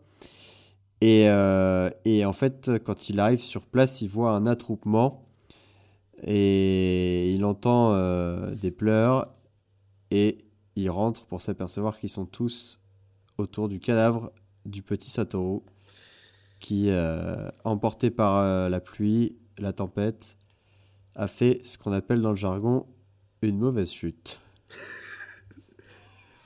La maladresse. Là, Ah, bah ouais, voilà. Donc, on, effectivement, à la toute fin, enfin presque à la toute fin du roman, on apprend que le fils du narrateur, Satoru, est décédé. Et. Et, et c'est c'est bien, enfin, c'est bien fait. Enfin, c'est bien fait parce que. Enfin, pas bien fait pour lui, hein. Non, je veux dire, c'est bien fait dans l'histoire. c'est bien fait parce qu'il l'avait bien mérité ce chien là. ah, ce petit con là A demandé les bons mecs tout le temps. hein. Ah, c'est c'est- c'est bien, c'est bien fait dans le sens où. Bah voilà, on, l'a déjà dit plusieurs fois, c'est une tragédie. Beaucoup d'éléments nous diriger sur le point que. Enfin, sur le fait que ça va être une fin voulue et déjà actée par les dieux, une sorte de vengeance, comme tu l'as dit, de karma. Voilà. Ouais. Euh, plus ou moins écrit. Et, et, et justement, là, on sent qu'à travers la- cette mort de Satoru, on sent que là, euh, le narrateur va, va commencer en- à rentrer dans une autre phase qui est celui un peu de la, bah, la pénitence, de, la, de Ouais. ses péchés euh, passés. Et euh, Mais alors, juste avant, tout- Mm. moi, ce que je trouve vraiment formidable aussi dans le récit, c'est que, en fait, quand tu déroules tout le fil conducteur, c'est sa faute. C'est la faute du narrateur. Oui, du- de, but en, de, but en blanc. Enfin. De but en blanc. Mm, mm. Euh, c'est lui qui a, qui a tout fait pour que Ohan accepte finalement de se remettre en ménage avec lui. Euh, et par un triste coup du destin, c'est lui qui a fait choisir la date de sa Ouais. mort à Satoru. Mm, si. Et en fait, euh, on nous présente la chose comme tout est sa faute, même si c'est qu'une suite d'événements fortuits, c'est c'est lui qui en est à l'origine. Mm. Donc c'est vraiment, ça te fait ressentir le karma en fait, enfin la, la conception bouddhiste du karma quoi. Ouais, c'est ça. Très clairement. Très très clairement. Et, et voilà, en fait, on, on en arrive on bah, à, cette, à cette révélation, ce, ce, bon, ce, ce twist, ce twist final dans le récit. Et, euh, et là, après, ça devient compliqué à décrire parce que je pense que là, en vrai, on arrive à un point parce que moi, il y, a toutes les- il y a un truc qui m'a vraiment marqué et c'est. euh, bah, bon, pour dire plus ou moins la fin, c'est. En fait, on apprend qu'en fait, après, euh, en épilogue, qu'il retourne vivre chez Okayo, qui sait elle-même, qui apprend très rapidement et qui sait elle-même que elle s'est fait tromper finalement, enfin elle s'est fait trop tromper Ouais. par l'ex-femme. Et et il y a deux choses qui m'ont marqué. Donc la première chose, c'est la lettre de Hohan, la lettre de Hohan, Ouais. la dernière lettre finale, parce que Hohan, ne pouvant plus supporter cette euh, situation, euh, lui envoie une dernière lettre avant de partir du village et se réfugier, on ne sait pas trop où, et sans On sait pas où. on et- sait pas et elle le ouais. dit pas justement. et elle ne le dit pas au narrateur pour éviter qu'il la retrouve. Et en fait, euh, et en fait, dans cette, à travers cette lettre, on ressent tout son amour, qui, enfin tout son amour présent encore pour le narrateur, et aussi en fait que malgré tout ce qui s'est passé, elle ne lui en veut aucunement. Elle lui en veut aucunement. Ouais. Et tout ce qui lui reste, la seule regret qu'il, le seul regret qu'elle a, ce qui rejoint en fait l'idée que c'est une sainte, c'est le mal qu'elle a fait euh, finalement à Okayo. C'est le seul regret qu'elle a et le seul truc Ouais. euh, sur lequel elle se flagelle finalement. Ce n'est pas les, ses sentiments, ce n'est pas les sentiments du narrateur et sa- son comportement c'est abject. C'est c'est le fait qu'elle ait puis sensiblement fait du mal à Okayo et en plus elle ne blâme même pas le narrateur sur ça. hein. Genre elle dit juste Ouais. ah c'est ma faute quoi. Et toi t'es en mode ah ouais waouh Sainte Thérèse. euh, Prie pour nous. hein. Voilà. Ouais. Et il y a ça et et aussi, en fait, bah, pour moi, ce qui m'a marqué, vieux, c'est la fin, la toute fin, où, où tu vois que maintenant, euh, le gars est obligé d'être. Enfin, obligé, oui, si, obligé dans une situation qu'il a voulu, pas voulu, on ne sait pas, mais en tout cas, qu'il est bloqué dans une situation qui est d'être finalement à jamais avec Okayo et Osen. Et Ouais. la manière dont te décrit le, dont le décrit le narrateur, et justement, c'est mon passage, cela s'apparente à une. à un doux enfer, quoi. Un doux enfer. That's your part. That's my Let's part. go. Let's go. Et attends, je me demande quand, euh, par, euh, par où je vais le commencer, histoire de... Ah bah voilà, on va, on va partir de là-dessus, je pense que c'est pas mal. Ouais. C'est parti.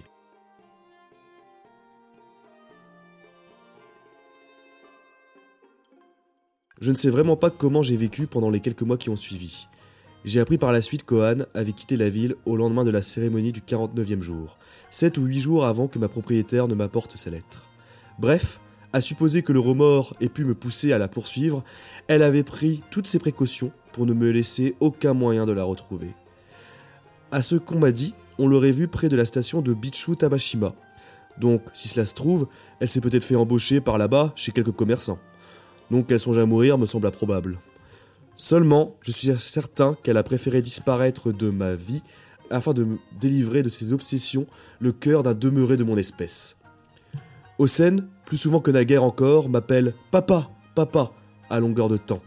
Quant à Okayo, en se serrant contre moi, elle me lance sans vergogne Les femmes qui peuvent vivre sans hommes, qu'elles aillent au diable Moi, me passer d'homme, je ne peux pas, je ne veux pas Et la tiédeur de sa peau, tout comme la voix de la petite, sont là pour me rappeler que je paie, désormais, un prix à la mesure des actes d'un mécréant qui n'a jamais craint ni les dieux, ni les bouddhas. Alors. J'adore ce passage. Ouais, il est vraiment intense. hein. Il est hyper intense. Et, et en fait, c'est ça. Tu te dis que le gars, en fait, dans une situation qui pourrait combler le- la moindre personne sur cette noble terre, lui, euh, en fait, tellement pris dans ses obsessions, tellement pris dans son indécision, le fait, en fait, qu'il soit bloqué dans cette situation, Ouais. et par tout l'amour, finalement, qu'il reçoit d'une femme et d'une petite qui, selon moi, ne le mérite, ne le mérite pas, enfin, il ne le mérite plus. Ça lui semble être en fait quelque chose qui le rappelle à ses erreurs ou quelque chose comme ça. Et du coup, c'est une. Maintenant, en fait, l'impression que ce mec, maintenant, il vit en fait son- sa plus longue pénitence et euh, il va vivre un calvaire pour le restant de ses jours. Tu vois, alors, c'est. Et c'est. En fait, la fin est malheureuse pour une situation où en fait, tu te dis que le narrateur s'en sort trop bien par rapport à ce qui lui est arrivé. quoi. Ouais, oui, c'est ça, ouais. Et voilà. Ouais, ouais, par rapport à tout, tout le tort, tout le mal qu'il a causé, euh, Ouais. il, il s'en sort bien, ouais. Donc voilà, c'était le. Voilà, C'était vraiment, bah, pour ceux qui nous suivent encore, c'était vraiment les, alors, les dernières lignes de, de Hohan. hein, donc, euh, Ouais, ouais, ouais. donc bon. Hmm. Donc ouais, bah, euh, moi je pense. En tout cas, Ton impression globale sur le bouquin, ouais. mon impression globale. euh, mon ac- ah, pardon, excuse-moi. Mon impression globale, c'est que, bah, merci pour cette recommandation, mon Jules. Parce que, euh, franchement, merci beaucoup. Ça fait, euh, ça fait un moment que je n'avais pas lu un livre qui va, on l'a dit au tout début, mais qui va directement vers les choses de manière aussi précise. Et qui m'a emporté, en fait, chez un personnage chez qui je me suis, euh, bon, pas forcément beaucoup identifié, mais chez qui j'ai eu beaucoup d'empathie. Et euh, j'ai eu un plaisir, en fait, de suivre des personnages aussi attachants. Et, euh, dans, on va dire, dans- surtout dans un livre qui, en fait, finalement, qui se lit je le répète, et ça on l'a pas assez spécifié, mais qui se lit quand même très facilement. hein, genre, Ouais. pour, les, pour les gens qui sont pas même très férus de livres, moi je suis pas quelqu'un qui lit beaucoup, enfin, ou du moins pas beaucoup de romans. Et euh, Mm. ce livre, je l'ai dévoré, euh, comme j'ai dit au début, en deux heures et demie, quoi. hein, du coup, euh, ça se fait euh, vraiment rapidement, quoi. Et Mm, mm, ça, pour le coup, merci mon Jules pour cette belle recommandation qui n'est pas chronophage, voilà, et qui vaut vraiment, vraiment le détour et qui est un bon pied pour moi dans la littérature japonaise et même littérature tout court, hein, cela dit. hein, donc, Oui. franchement, foncez, foncez, foncez, foncez, Ouais, ouais, ouais. foncez. Bah écoute, euh, enfin, je suis déjà, je suis super content que ça t'ait plu, mon gars, au final, parce que c'est vrai que c'est le premier bouquin qu'on fait, et tu vois, un peu comme quand toi tu m'as recommandé Robin des Bois, euh, je suis allé un petit peu à reculons parce que, Ouais, euh, comme je t'ai dit, c'est pas forcément des, des films que je kiffe. Tu vois, je me suis dit bon, c'est un bouquin, en plus c'était dans ta période de concours, euh, peut-être que tu vois, c'est pas opportun ou quoi, donc au final que tu l'aies dévoré, moi ça me, ça me fait vraiment plaisir. Et je pense qu'effectivement, euh, si vous avez, euh, si vous savez pas quoi lire tout simplement, si vous avez envie de, de, de lire quelque chose de frais et que vous avez jamais été confronté à la, à la littérature japonaise, c'est un bon bouquin par lequel commencer parce que sans être même euh, calé Japon, euh, ça se lit assez facilement. À la limite, voilà, si- s'il fallait évoquer les défauts, euh, Ouais. mais c'est fait- le- enfin, je pense pas que ce soit vraiment nécessaire, mais ce serait peut-être le seul petit truc qui pourrait rebuter effectivement les, les gens qui qui ont jamais lu de bouquin japonais, c'est qu'il y a bah, des, des termes, euh, enfin, voilà, Ouais. les noms des rues, les noms des tout ça, c'est en japonais. et cela dit, en plus, pour préciser, il y a un petit lexique à la fin pour certains termes et certains trucs Oui. qui est bien fait. C'est vrai, il y a un petit lexique. Tu vois, comme tu l'as dit toi-même aussi, il y a, il y a le- les, les fêtes qui sont censées rythmer les saisons et le passage du temps, Oui. qui font que, bah, comme tu les connais pas, ça peut parfois être un peu déroutant. Mais, comme euh, le dirait un célèbre dirigeant d'extrême droite, c'est un point de détail. Et il avait raison, euh, pour, ça spécifiquement. Euh, S'il parlait de Rennes, il avait raison. ouais, Euh, voilà. Pour le reste, euh, Pour le reste, on sait pas, mais voilà. enfin, pour le reste, on sait pas. euh, moi, je sais quand même. Ah oui, oui, non, mais oui, ça. euh, Après, vrai débat. Non, non, je plaisante. Je plaisante. Parce que. Non, non. Euh, Non, mais bref, tout ça pour dire. euh, donc, s'il fallait recommander à des gens, euh, voilà, des gens qui aiment la littérature, enfin qui aiment lire, mais qui n'ont pas forcément, euh, qui savent pas forcément quoi lire et qui ont envie de découvrir quelque chose de neuf. Des gens qui s'intéressent à la littérature des mangas, des modern girls, Mhm. ou à la littérature féminine au Japon, euh, bah forcément, euh, ce, ce bouquin le- les intéressera aussi. Et euh, dernière catégorie, dans laquelle, moi, dans ma première lecture, c'est ce dans, dans quoi je me suis le plus retrouvé. Et bah, c'est si vous avez envie de rentrer vraiment dans la psyché d'un personnage et, euh, et, et de, de, de partager ses doutes dans les moindres, euh, les moindres recoins, en fait, et les ressentir de- dans tout votre être. Et en fait, moi-même, je suis quelqu'un d'extrêmement indécis euh, dans la vie quotidienne, et, et c'est vrai que c'est pour ça que je peux pas m'empêcher de ressentir énormément d'empathie pour ce personnage, malgré tout ce qu'il a d'énervant. C'est que je me retrouve beaucoup en lui, quoi. Je sais pas toi, mon team, si, si c'est le cas aussi, mais. Bah, pas surtout, parce que. Bah, pas, pas surtout, parce que vers la fin, quand même, on a un peu de. Là, ça va vraiment. Parfois, ça va vraiment trop loin, tu vois. Et, Ouais, ouais. Et là, tu te dis. Voilà. Mais par contre, j'allais dire au début du roman, voire même au milieu, je l'avais même dit au début du podcast, on, on ne peut que. Moi, je me retrouve aussi un peu chez lui. Pas forcément, forcément dans la décision, mais dans la manière euh, dont il analyse, enfin, dont il prend de la distance par rapport à ses sentiments et quand il suranalyse, quoi, finalement. Euh, quand il pense que telle personne va penser ça, etc. euh, Qu'est-ce qu'elle va penser de moi et tout. Donc, du coup, je vais réagir en fonction pour la contenter. Enfin, c'est des trucs comme ça, mine de rien. Je pense que moi, je le fais. Enfin, sincèrement, je le fais. Hein, je le fais, j'en ai conscience. Et je pense que nous tous, plus ou moins, on le fait. Tu vois, genre dans la vie sociale, etc., au jour le jour. Et finalement, dans ces côtés-là, en fait, du quotidien, en fait, hein, dans la manière dont il appréhende ses relations et tout, je pense que chacun, on peut se retrouver à un minimum, à des degrés différents, Mm. certes, hein, mais, Mm, mm, mais euh, je pense que ça parlera à tout le monde parce que les- la pensée de dire ah je sais pas comment dire ça à cette fille ou à cette personne parce que j'ai peur de la blesser et tout bon vous seriez hypocrite de dire le contraire que vous n'avez jamais fait enfin de n'avoir jamais Mm. pensé à ça Mm, je pense qu'on a, tout, mm. on a tous ces, ces trucs en mode d'hésiter, de dire les choses franchement et de passer à côté et de contourner le problème. Je pense que c'est foncièrement humain, ça. Et, et ça, c'est pour ça que je suis d'accord avec toi. Genre, qu'on ne peut que s'identifier à ça à des degrés variables. hein, parce que si vous êtes après un pervers narcissique, bon, euh, là. Bon, euh, même si vous êtes toxique avec votre, ultra toxique avec votre conjoint, euh, je vous conseille de lire ce livre par, pour le coup pour euh, faites votre- faire votre catharsis, quoi. Mais pour, pour que ça aille mieux après, quoi. Mais bon, même pour les gens qui ne sont pas comme ça dans cet extrême, je suis c'est pour ça que je suis assez d'accord avec toi, mais pas, pas dans l'extrême, mais euh, dans ce que représente le personnage en lui-même, c'est que, ouais, il y a des côtés chez lui qui sont, je pense, peut s'appliquer, qui sont universels, et peu importe la culture, en fait. C'est ça le truc. Mm, mm. Euh, oui, oui, c'est ça, en fait. euh, on peut pas faire plus euh, universel que ce genre de pensée, et euh, qui, ouais, qui nous névrose tous un plus ou moins. Et je pense que c'est quand même assez intéressant la manière dont l'auteur en parle, de manière aussi juste. Voilà. Donc, Et, et en plus, moi, je, je soutiens aussi, enfin, c'est Mm. c'est vraiment intéressant que ce soit une femme ouais, qui écrive sur la psyché d'un homme comme ça. ouais, qu'il l'ait bien, bien compris. Qu'elle l'ait bien compris. Euh, et pour accrocher aussi avec ce qu'on disait en début de podcast, ça reste quand même un récit où euh, donc le héros est un homme et euh, les deux femmes aussi du récit restent profondément attachées à cet homme. Mm. Et donc c'est pour ça qu'au début je parlais de pré-féminisme euh, en parlant de cette écrivaine-là en l'occurrence. Mais aussi, ça c'est ce que j'ai cru lire dans l'article des, des autres de ses contemporaines, c'est que en fait à cette époque-là, euh, même si c'est des femmes qui prennent le, le, le plumier, c'est toujours des récits où ces femmes restent, où les femmes du récit restent extrêmement attachées aux hommes et ne peuvent pas se dé- détacher des hommes de leur vie en fait, si tu veux. Ok, d'accord. Là où, euh, après-guerre, on a beaucoup plus de textes où, euh, qui sont centrés vraiment sur les femmes, en fait, euh, et où il n'y a pas forcément une relation de dépendance de la femme par rapport à l'homme. Mm. Donc là, effectivement, je pense que c'est peut-être plus justifié de parler de, de quelque chose de, féminisme, de féministe et qui en est conscient, en fait. Tu vois. Mm. Donc euh, voilà, enfin voilà, si aussi ça vous intéresse, toutes ces questions de féminisme au Japon, c'est c'est vraiment intéressant à replacer dans sa chronologie cette œuvre. et son autrice, c'est des, c'est des personnages fascinants en fait, moi je trouve. Mm.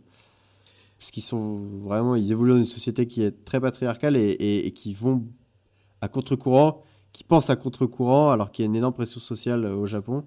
Et euh, c'est toujours intéressant, moi je trouve, c'est les, les dissidents.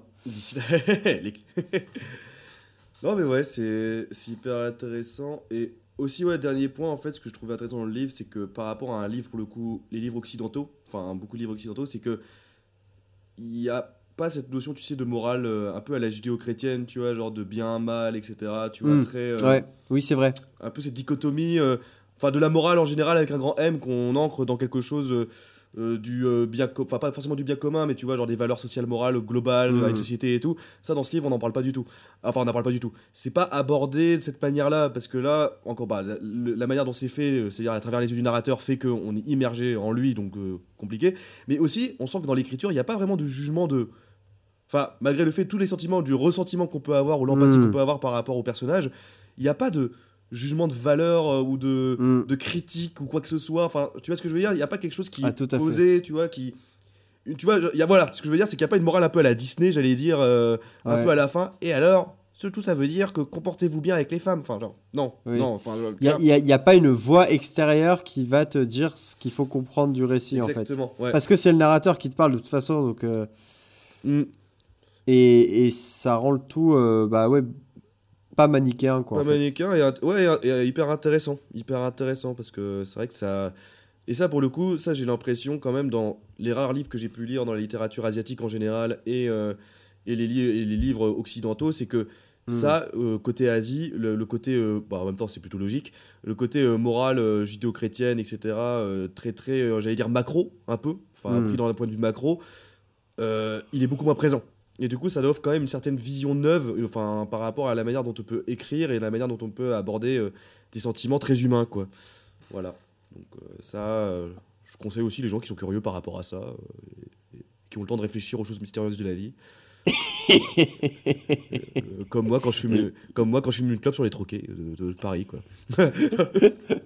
les trucs et parisiens, les fameux. les fameux les uniques bon bah je pense qu'on a fait euh, On a bien a déroulé, bien mon gars, déroulé, euh, ah, ouais de ouf hein. attends on- Ouais, on appro... Putain, euh, on approche d'une taille de Shadow of Colossus, là, quand même. Hein. je pensais, en vrai, je, podcast. je pensais pas qu'on allait parler euh, Moi non plus, aussi longtemps. autant. euh, ouais. Bon, bah du coup, ça veut dire qu'on arrive à la dernière étape de notre petit podcast, qui est notre belle conclusion, euh, et surtout Eh oui, le teasing du prochain épisode. Et oui, mon gars. Et ben, écoute, euh, alors, euh, le prochain épisode, c'est une euh, semi-honte pour moi que je n'ai toujours pas Mhm. été confronté à cette œuvre, parce que pour le coup, c'est quand même quelque chose d'assez connu. Il est vrai. Euh, et donc, je vais te laisser le, le teaser, tout simplement. Et attends, je fais juste un fake check pour teaser ce enfin ce, ce prochain, ce prochain, ce prochain, pardon, ce, cette prochaine reco. Et moi, je vais juste dire un mot pour euh, voilà, pour rester dans le flou, le plus total pour nos auditeurs qui nous écoutent encore. Je vais dire Jean-Pierre Foucault. Voilà. Ah, c'est pas mal, hein. C'est, non, c'est bien. Voilà, C'est joli. Eh, franchement, eh, mais t'avais besoin de fact-check quoi pour dire Jean-Pierre Foucault Eh bien, pour fact-checker que Jean-Pierre Foucault fait bien ce qu'il fait. Dans une certaine. euh, dans un certain. je peux pas en dire davantage, dans une. Ok, Voilà, ok, ok. non, T'avais un doute par rapport à l'activité de Jean-Pierre Foucault? Non, mais euh, non, mais non, non, mais ouais, non, mais si euh, on, on fera ça off. euh, tu couperas, mais on fera ça off. J'expliquerai pourquoi j'ai eu besoin Ok. de fake check parce que sinon je spoil, je spoil grandement, je pense le truc. Enfin, remarque, non, mais ça peut, ça peut emmener les gens sur la route. Et, Bon, bah, écoutez, si vous avez trouvé, vous êtes très fort alors. et- mais d'ailleurs, avant aussi de conclure, parce que là aussi, euh, Ouais. voilà, je tiens à dire que là, on, avait quand même lancé un petit jeu par rapport à celui qui devinait ou pas, et, euh, Ouais. grâce à l'image notamment. Et euh, ah non, juste avant l'image. Attends, c'était juste avant l'image ou avec l'image qu'on avait dit qui gagnait? Non, c'était avant l'image. ouais. Avant l'image, ah mince, parce que grâce à l'image, encore Clara J a gagné en voyant Robin Hood. Elle a gagné. En voyant l'image, je précise. Ah, en voyant l'image. Bah, ah, coup, voilà. oui, ok. Et attends, on avait promis quoi? Oh, C'était un truc par rapport au ciné, des places de ciné, etc. Un truc comme ça. Enfin, des trucs par rapport euh, à pop culture, quoi. Ouais. Ok, faudra que je réécoute l'épisode alors pour voir ce qu'on avait promis, mais on peut peut-être lui accorder une, euh, Oui, une un- semi-récompense. Un alors, euh, demi-truc, quoi. on, va, on va réfléchir à la question. Parce que c'est déjà pas mal qu'elle ait deviné euh, avec l'image. Et ils ne le firent jamais. Ça, c'est vrai que j'ai genre le truc euh, qu'on oublie. Hein. non, non, non, mais, non, mais c'est bien noté. On va. Bon, c'est vrai qu'en même temps, avec l'image. Ouais. Quoique, ouais, je sais pas, pour trouver le film, c'est- bien joué Pas quand même. forcément évident. hein. Il y en a, effectivement, c'est plus facile, mais celle-là, euh, fallait s'en souvenir, quoi. Fallait s'en souvenir. Bon, bah, Clara J, euh, attends-toi à ce que ton téléphone bip dans les jours qui viennent. Ce sera le comptoir euh, qui viendra à toi. Mhm.